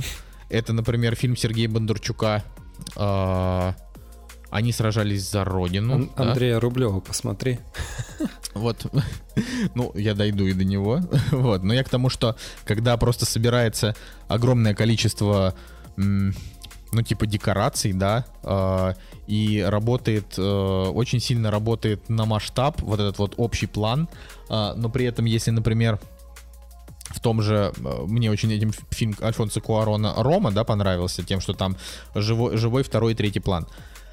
Но там а, все равно не было такого масштаба, да, в «Апокалипсисе сегодня», например, они просто берут, а, создают декорации, накидывают туда трупов, сваленный вертолет, какие-то, не знаю, там бумажки, и все это просто ради того, чтобы герои за секунду проехали это на катере, понимаешь? Настолько здесь вот любовь к тому, чтобы сделать из этого конфетку. И, конечно, сам режиссер прекрасно понимает, что он снял шедевр, поэтому он и говорит, я снял шедевр. Типа, то есть у него в этом плане ЧСВшечка-то очень даже хорошо работает. Но, блин, просто если вы не смотрели «Апокалипсис сегодня», то, и вот если, говорю, если есть возможность посмотреть это сейчас в кино, в вашем городе там это идет, обязательно идите, потому что это просто восторг. А, если не хотите, там, не знаю, идти в кино или вы не любите, там, не знаю, в кино смотреть старые фильмы, посмотрите дома на максимально большом экране, который вы там сможете найти, не знаю, там. А, не смотрите это там с ноута, с, с телефона, с планшета, вот не стоит. Я, кстати, не, вот. я, кстати, не поставил оценку этому фильму и э, даже не знаю как поступить. Ну вот э, подумай, когда у тебя будет время, да. Вот, э, просто, просто это, говорю, это просто шедевр, да. Его, он даже не столько про Вьетнам. Вот Женя все же очень правильно сказал. Он не столько про Вьетнам. Он, во-первых, вообще, та, вообще, они ищут, э, в чем сюжет фильма? Давайте так. Мартин Шин играет, значит, персонажа, если вы смотрели фильм «Повелитель бури», да? Ты смотрел, Женя, «Повелитель Нет, бури»? я не смотрел «Повелитель бури». Там, короче, суть в том, что герой настолько сильно вовлекается в эту войну в, в, в Ираке, что когда он возвращается в реальный мир, он уже начинает м- понимать, что этот мир не для него, что вот ему проще пойти и бомбы разминировать, чем э, выбирать, я не знаю, там, выбирать один из 20 видов хлопьев в магазине, да. Вот то же самое. Мартин Шин, это, э, но, но только этот фильм был снят в нулевые, да, а Мартин Шин э, отыграл это в 79 году персонажа, который, а, значит, типа, он, он уже понимает, что он не может вернуться в реальный мир, потому что он вот головой и всей душой он уже там в джунглях. Он борется, значит, с Чарли, как они их называют, да, с, а, значит, с вьетнамцами, которые против. И когда его отправляют на задание, его, значит, отправляют только на какие-то важные секретные задания. Ему говорят, чувак, тебе нужно найти поехавшего Марлона Брандо, а, который возомнил себя богом, а, и не во Вьетнаме, а в Камбодже. Соответственно, он там, значит, устроил какую-то колонию, но никто толком не знает, как это выглядит. Поэтому его задача это, условно, там, приплыть в одно место, сесть там на, на лодку, и на этой лодке плыть, там, не знаю, неделю или две, э, вверх по руслу реки, пока не закончится Вьетнам, не начнется Камбоджа, и он не найдет там, собственно, Марлона Брандо, которого ему сказали убить. Вот. А, и вот эта вот история, она вот из этих, грубо говоря, там 3 часов 14 минут, там 2,5 часа он плывет, и оставшееся время, когда он уже доплывает, он, собственно, вот познает философию этого сумасшедшего персонажа. И вот как бы для меня эта история, она не столько про Вьетнам и не, и не про Камбоджу, да, сколько про... Э, ну, про обстоятельства. Вот так вот. Она про то, что люди не понимают вообще, как бы, они не понимают, как взаимодействовать с окружающим миром, когда они помещаются туда, где им быть, где их быть не должно. То есть, э, во-первых, американцев никто не звал туда. Ну, ну, то есть это для начала. А, во-вторых, все те задания, которые они выполняют, даже в том числе вот это, вот это задание внутреннее, оно даже не с Вьетнамом связано. Ну, то есть вообще. Но при этом по пути они рушат очень много судеб, они убивают очень много невинных людей. В 95% просто по глупости или из страха. Вот. А если персонажи умирают, то умирают они тоже максимально нелепо. То есть, ну, как бы вот сейчас ты жил, сейчас уже и не живешь. Вот. Поэтому это фильм просто вот о том, как люди, а, они пытаются просто как-то действовать, но действуют глупо, действуют необдуманно и даже не знаю, не то, что это их губит, а вот просто Просто вот такова жизнь, вот в этом и суть. Я не знаю, поэтому для меня это вот это, эта картина, она вообще вот о жизни, знаешь, она вот о, она о, о вообще о внутреннем мире. Вот как, как это еще? Ну, слишком много мыслей, короче, по поводу, по поводу апокалипсиса. А, ну, у меня такая э, не то что идея, но мысль в том, что а, здесь на перед... не то что может быть даже на передний план, но как минимум наравне с а, главной историей про персонажа, да, про полковника Курца и все, что с ним связано. Здесь на самом деле прям даже есть отдельная сцена, очень длинная, про то, что встречаются за фра- столом французы и американцы, и они как бы начинают выяснять, почему они вообще здесь находятся. И для меня, на самом деле, вот эта ключевая тема вообще вот этого фильма, помимо, помимо полковника Курца и его истории, в плане того, что э, я начинаю читать историю Вьетнама, начинаю читать историю этого конфликта, и оказывается, что э, изначально там были французы, которые колонизировали, да, все эти территории. А, а потом была гражданская война? Ну смотри, не, на самом деле там гражданская война была всегда. То есть э, борьба за Северный и Южный Вьетнам, междуусобица, она была, блин, постоянно. Еще Китай надавливал, и вот эта борьба, она продолжалась, продолжалась, продолжалась. И в какой-то момент а, в династии правящей поубивали всех, остался один чувак, внук какой-то там, который попросил а, французского а, блин, миссионера, попросить за него во французском правительстве, чтобы они за него вступились, а в обмен на, на это он как бы отдает э, земли и право торговли. И, и с этого момента начинается интервенция французов на вьетнамские земли не как э, религиозная интервенция, а как э, действительно армия, вое... короче, военная интервенция. Вот. И французы там обосновываются. И у них, у французов, причин быть там больше, чем у американцев. Американцы почему туда вписались? А, причем туда даже японцы вписались в одно время, потому что когда... Да туда и Советский Союз вписался в это же ну, время. А, э, Советский Союз вписался туда как а, помощь, да, а не как захватческая тема. А смотри, это правда. А японцы Короче, э, были, там французы все это время. Началась Вторая мировая война. Французы про капитулировали в один прекрасный момент.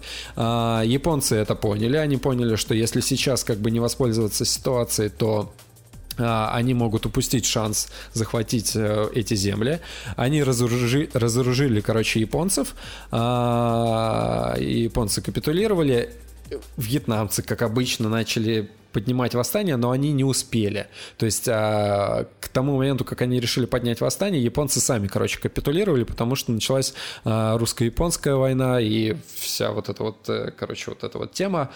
А, французы, они, конечно, хитроватые. Они такие, окей, капитулировали, пошли, там захватили Лаос, они все равно остались в Индокитае, и начали постепенно, короче, туда э, обратно возвращаться. Но почему американцы туда пришли?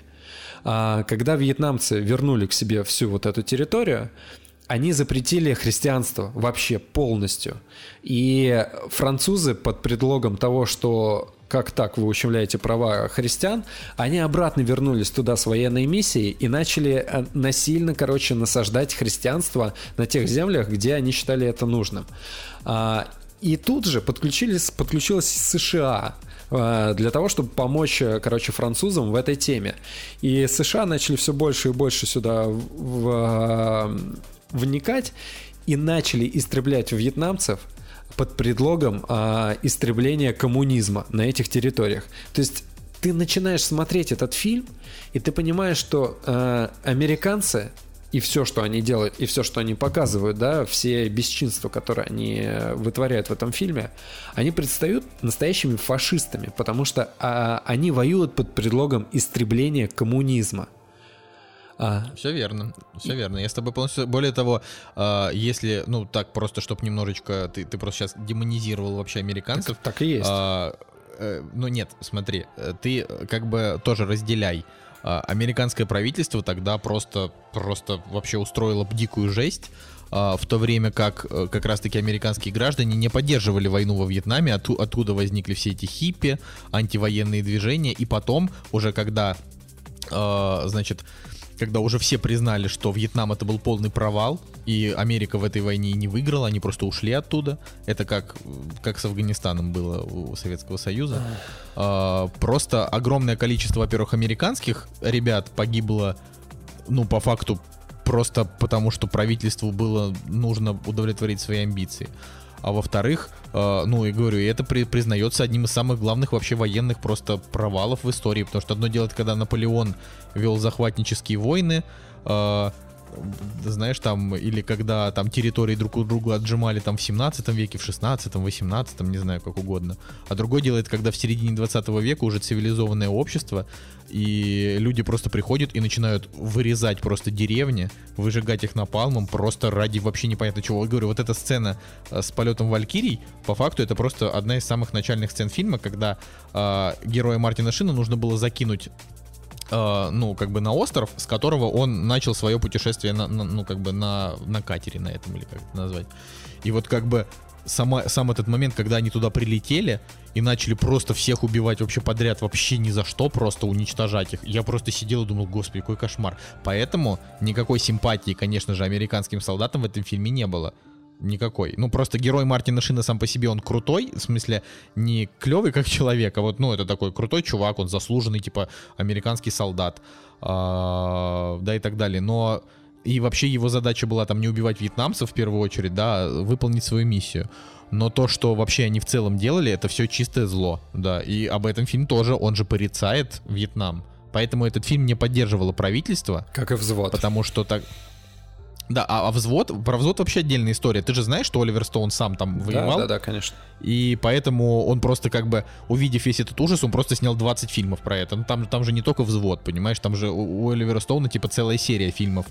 Э, как минимум трилогия у него про Вьетнам, которая как бы э, ну, типа обличает все эти ужасы, поэтому Оливер Стоун так любит Россию и Советский Союз, по, то есть поэтому у него такая симпатия и к Путину, и вообще потому, что он считает, что Типа вот то, что творили тогда американцы, это намного хуже, чем то, что делал когда-либо Советский Союз, хотя это тоже не совсем так, ну уж если давайте будем честны, как бы в Советском Союзе было очень много Ладно, жести. далеко уходим. Но, я... Да, но тут просто вот, просто, да, такая, ну, договорились. Да, я, хотел, я хочу про фильм закончить в плане того, что, а, кстати, про хиппи, и про то, что гражданское население, конечно же, не поддерживало войну в Вьетнаме. И вот эта тематика, она во взводе а, затрагивается и имеет э, непосредственное влияние на э, картину и восприятие, потому что есть, э, а, есть герои Уильяма Дефо и есть герои Тома Бернджера, да, которые... И вот как раз-таки там а, вот эта тема о том, что а, трибунал, расстрел, что вы типа хипари там, которые а, не за... Как это? Не за... которые против войны, как их называют. Ну, как, как так и называют. Ну, короче, типа, вот вы против войны, вы здесь размякли и так далее. Ну, как, блин. Но а, все равно, вот если ты если во взводе тебе просто дают картину, и ты э, через персонажа, да, понимаешь, что они вот здесь творят зло, здесь, э, здесь действительно э, другим персонажам сопереживаешь, потому что ты понимаешь, что они адекватные, и они, им приходится здесь делать вот так вот, но все равно они на стороне добра, то а, в в апокалипсисе сегодня вот эта вот тематика того, что здесь люди насильно, короче, ну в смысле специально ни за что просто убивают людей, это очень большое влияние имеет. И а, дальше, когда перетекает а, сценарий к концу, и когда нас знакомят с полковником Курцем, и почему его нужно убить, почему его убивают, а, почему его убивает а, герой главный, то тут, конечно, блин, поле для раздумия, оно такое очень большое, да, ведь э, э, я для себя понял, что, конечно, ему, он не по заданию убил его в конце, устранил, а потому что он понял, что чувак, он э, отчасти, он отчасти я, ну, я не могу его назвать Лоуренс, Лоуренсом Аравийским, да, но вот он перешел на другую сторону, чтобы избежать а, того ужаса, который, с которым он столкнулся. Но и на другой стороне он тоже с ужасом, короче, столкнулся. Ведь не зря в конце написано, типа, разбомби, разбомбить их всех. То есть он живет с ними, он типа их э, предводитель, да, но он все равно ненавидит, короче, вообще вот это вот все, э, всю эту кашу, в которой он варится. И и, блин, Мартин Шин, да, а, герой, персонаж, он его убивает просто потому, что а, он, не знаю, избавляет его от э, вот этих страданий и так далее. Короче, реально очень классная тема, но погрузиться в нее стоит, конечно, с головой и понять вот действительно детали.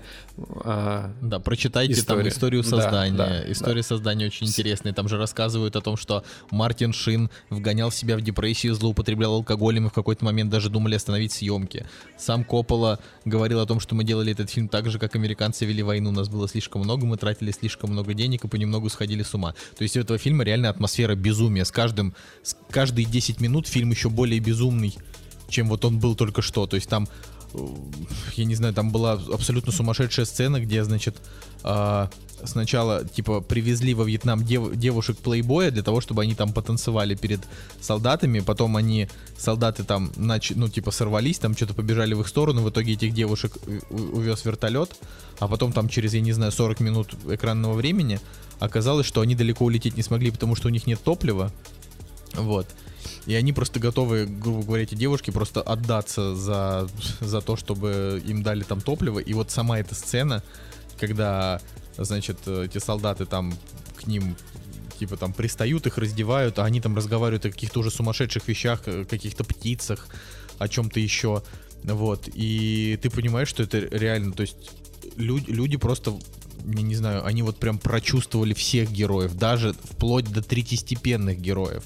Каждый каждый вот актер, появившийся в кадре, он просто знал, что именно он отыгрывает вообще. Там еще в этом фильме там очень много такого черного, такого юмора немножко странного, там очень много э, сюра такого когда там они обстреливают деревню и в то же время катаются на серфах, потому что сумасшедшему там лейтенанту хочется покататься на серфах. Ну, вот такие вот.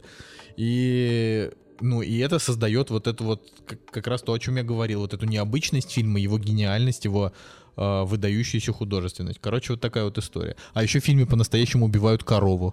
Да, да, это меня тоже э, это, это жутко, на самом деле. Жуткая сцена вообще, вот я так скажу. Прям, прям жуткая.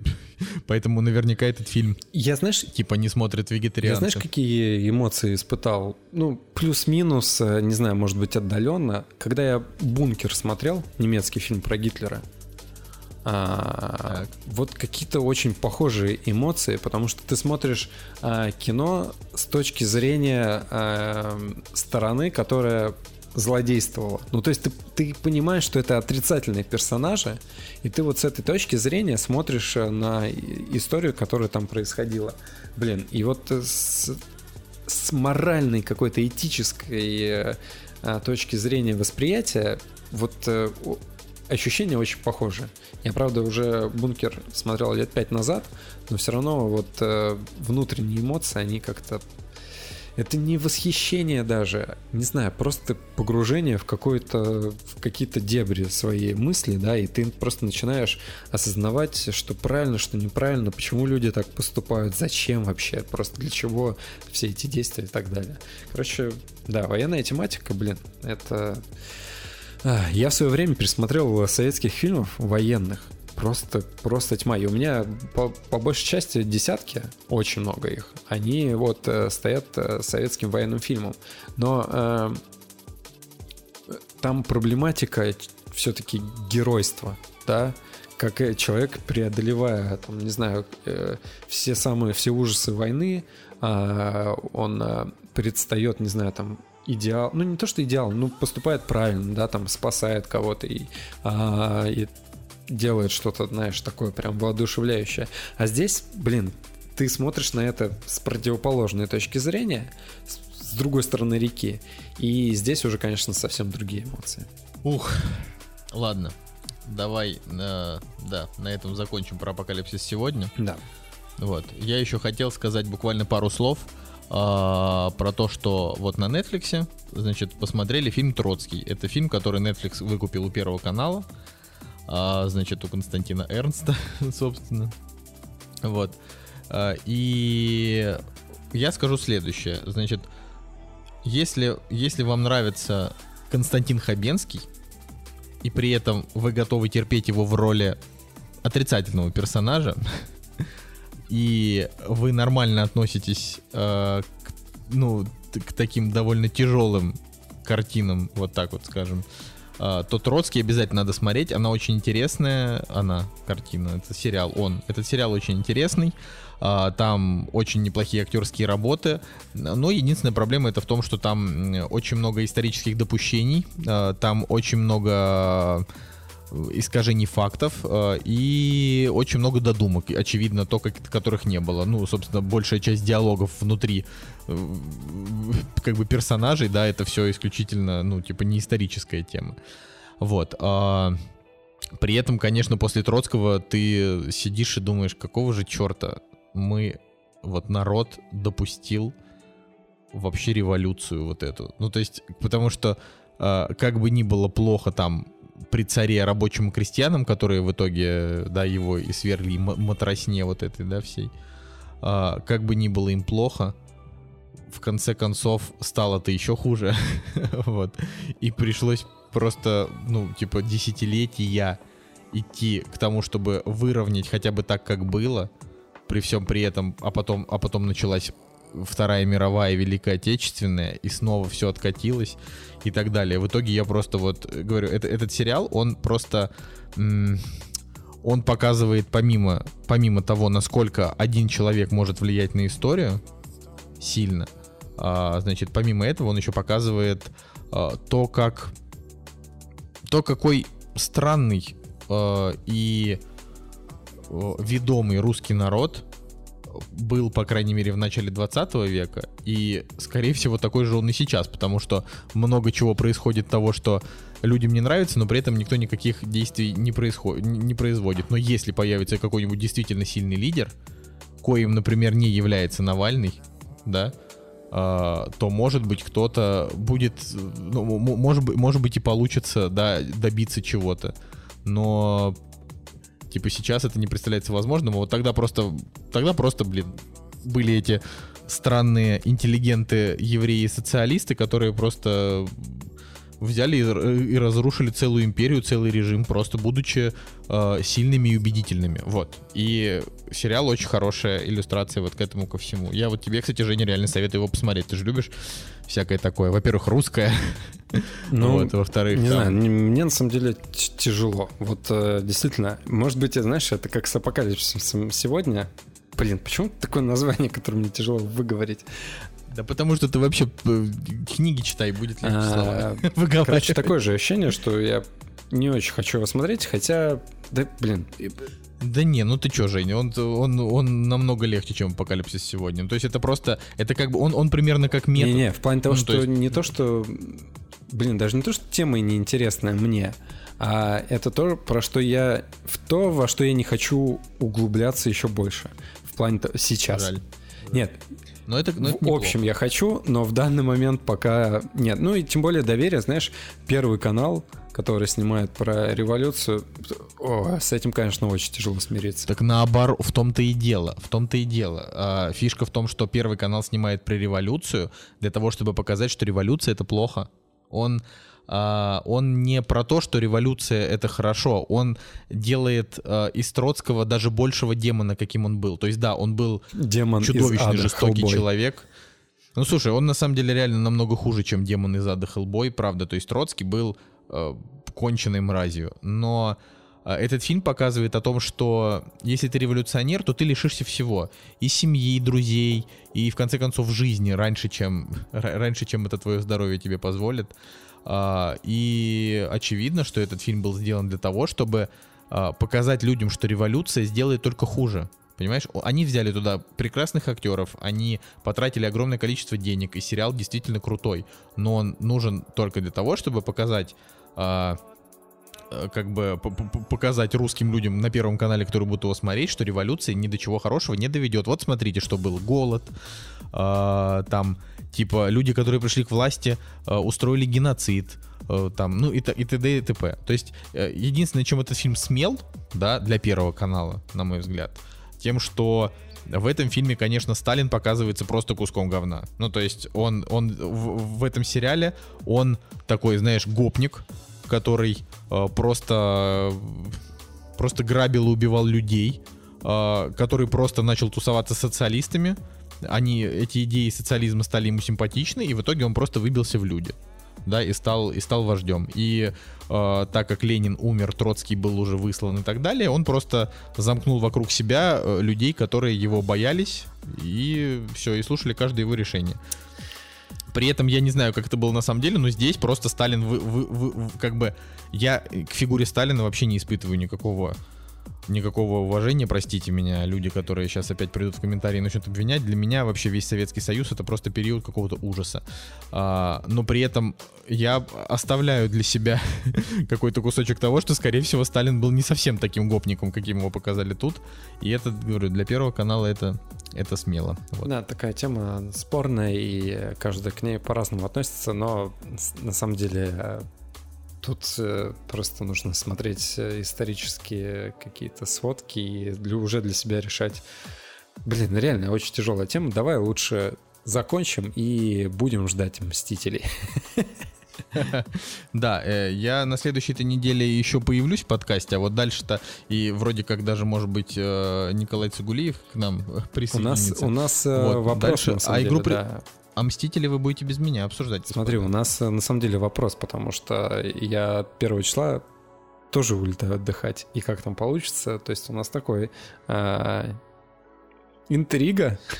Ну, значит, кактус устроит себе мини-отпуск, как говорится. В конце концов, а, последнее время только и делаем, что клепаем двухчасовые вообще эти двухчасовые выпуски. Можно и отдохнуть, я так считаю. Да, тем более скоро у нас вот. заканчивается подписка на подстере. О, да-да-да, вообще готовьтесь, господа, скоро, скоро будет э, часть вторая великого краудфандинга, нам нужно, нужно будет собирать деньги на, на, на, на платную подписку на подстер. Да. Окей. Ну ладно, в общем, ждем да. Мстителей и еще, наверное, встретимся один разочек как минимум. Ну, ты так говоришь, как будто следующий выпуск будет последним. Еще один разочек как минимум в апреле. Вот ну так. вот, ты всю интригу убил. Ладно, все, с вами был Николай И Евгений Москвин. Кактус подкаст. Всем пока.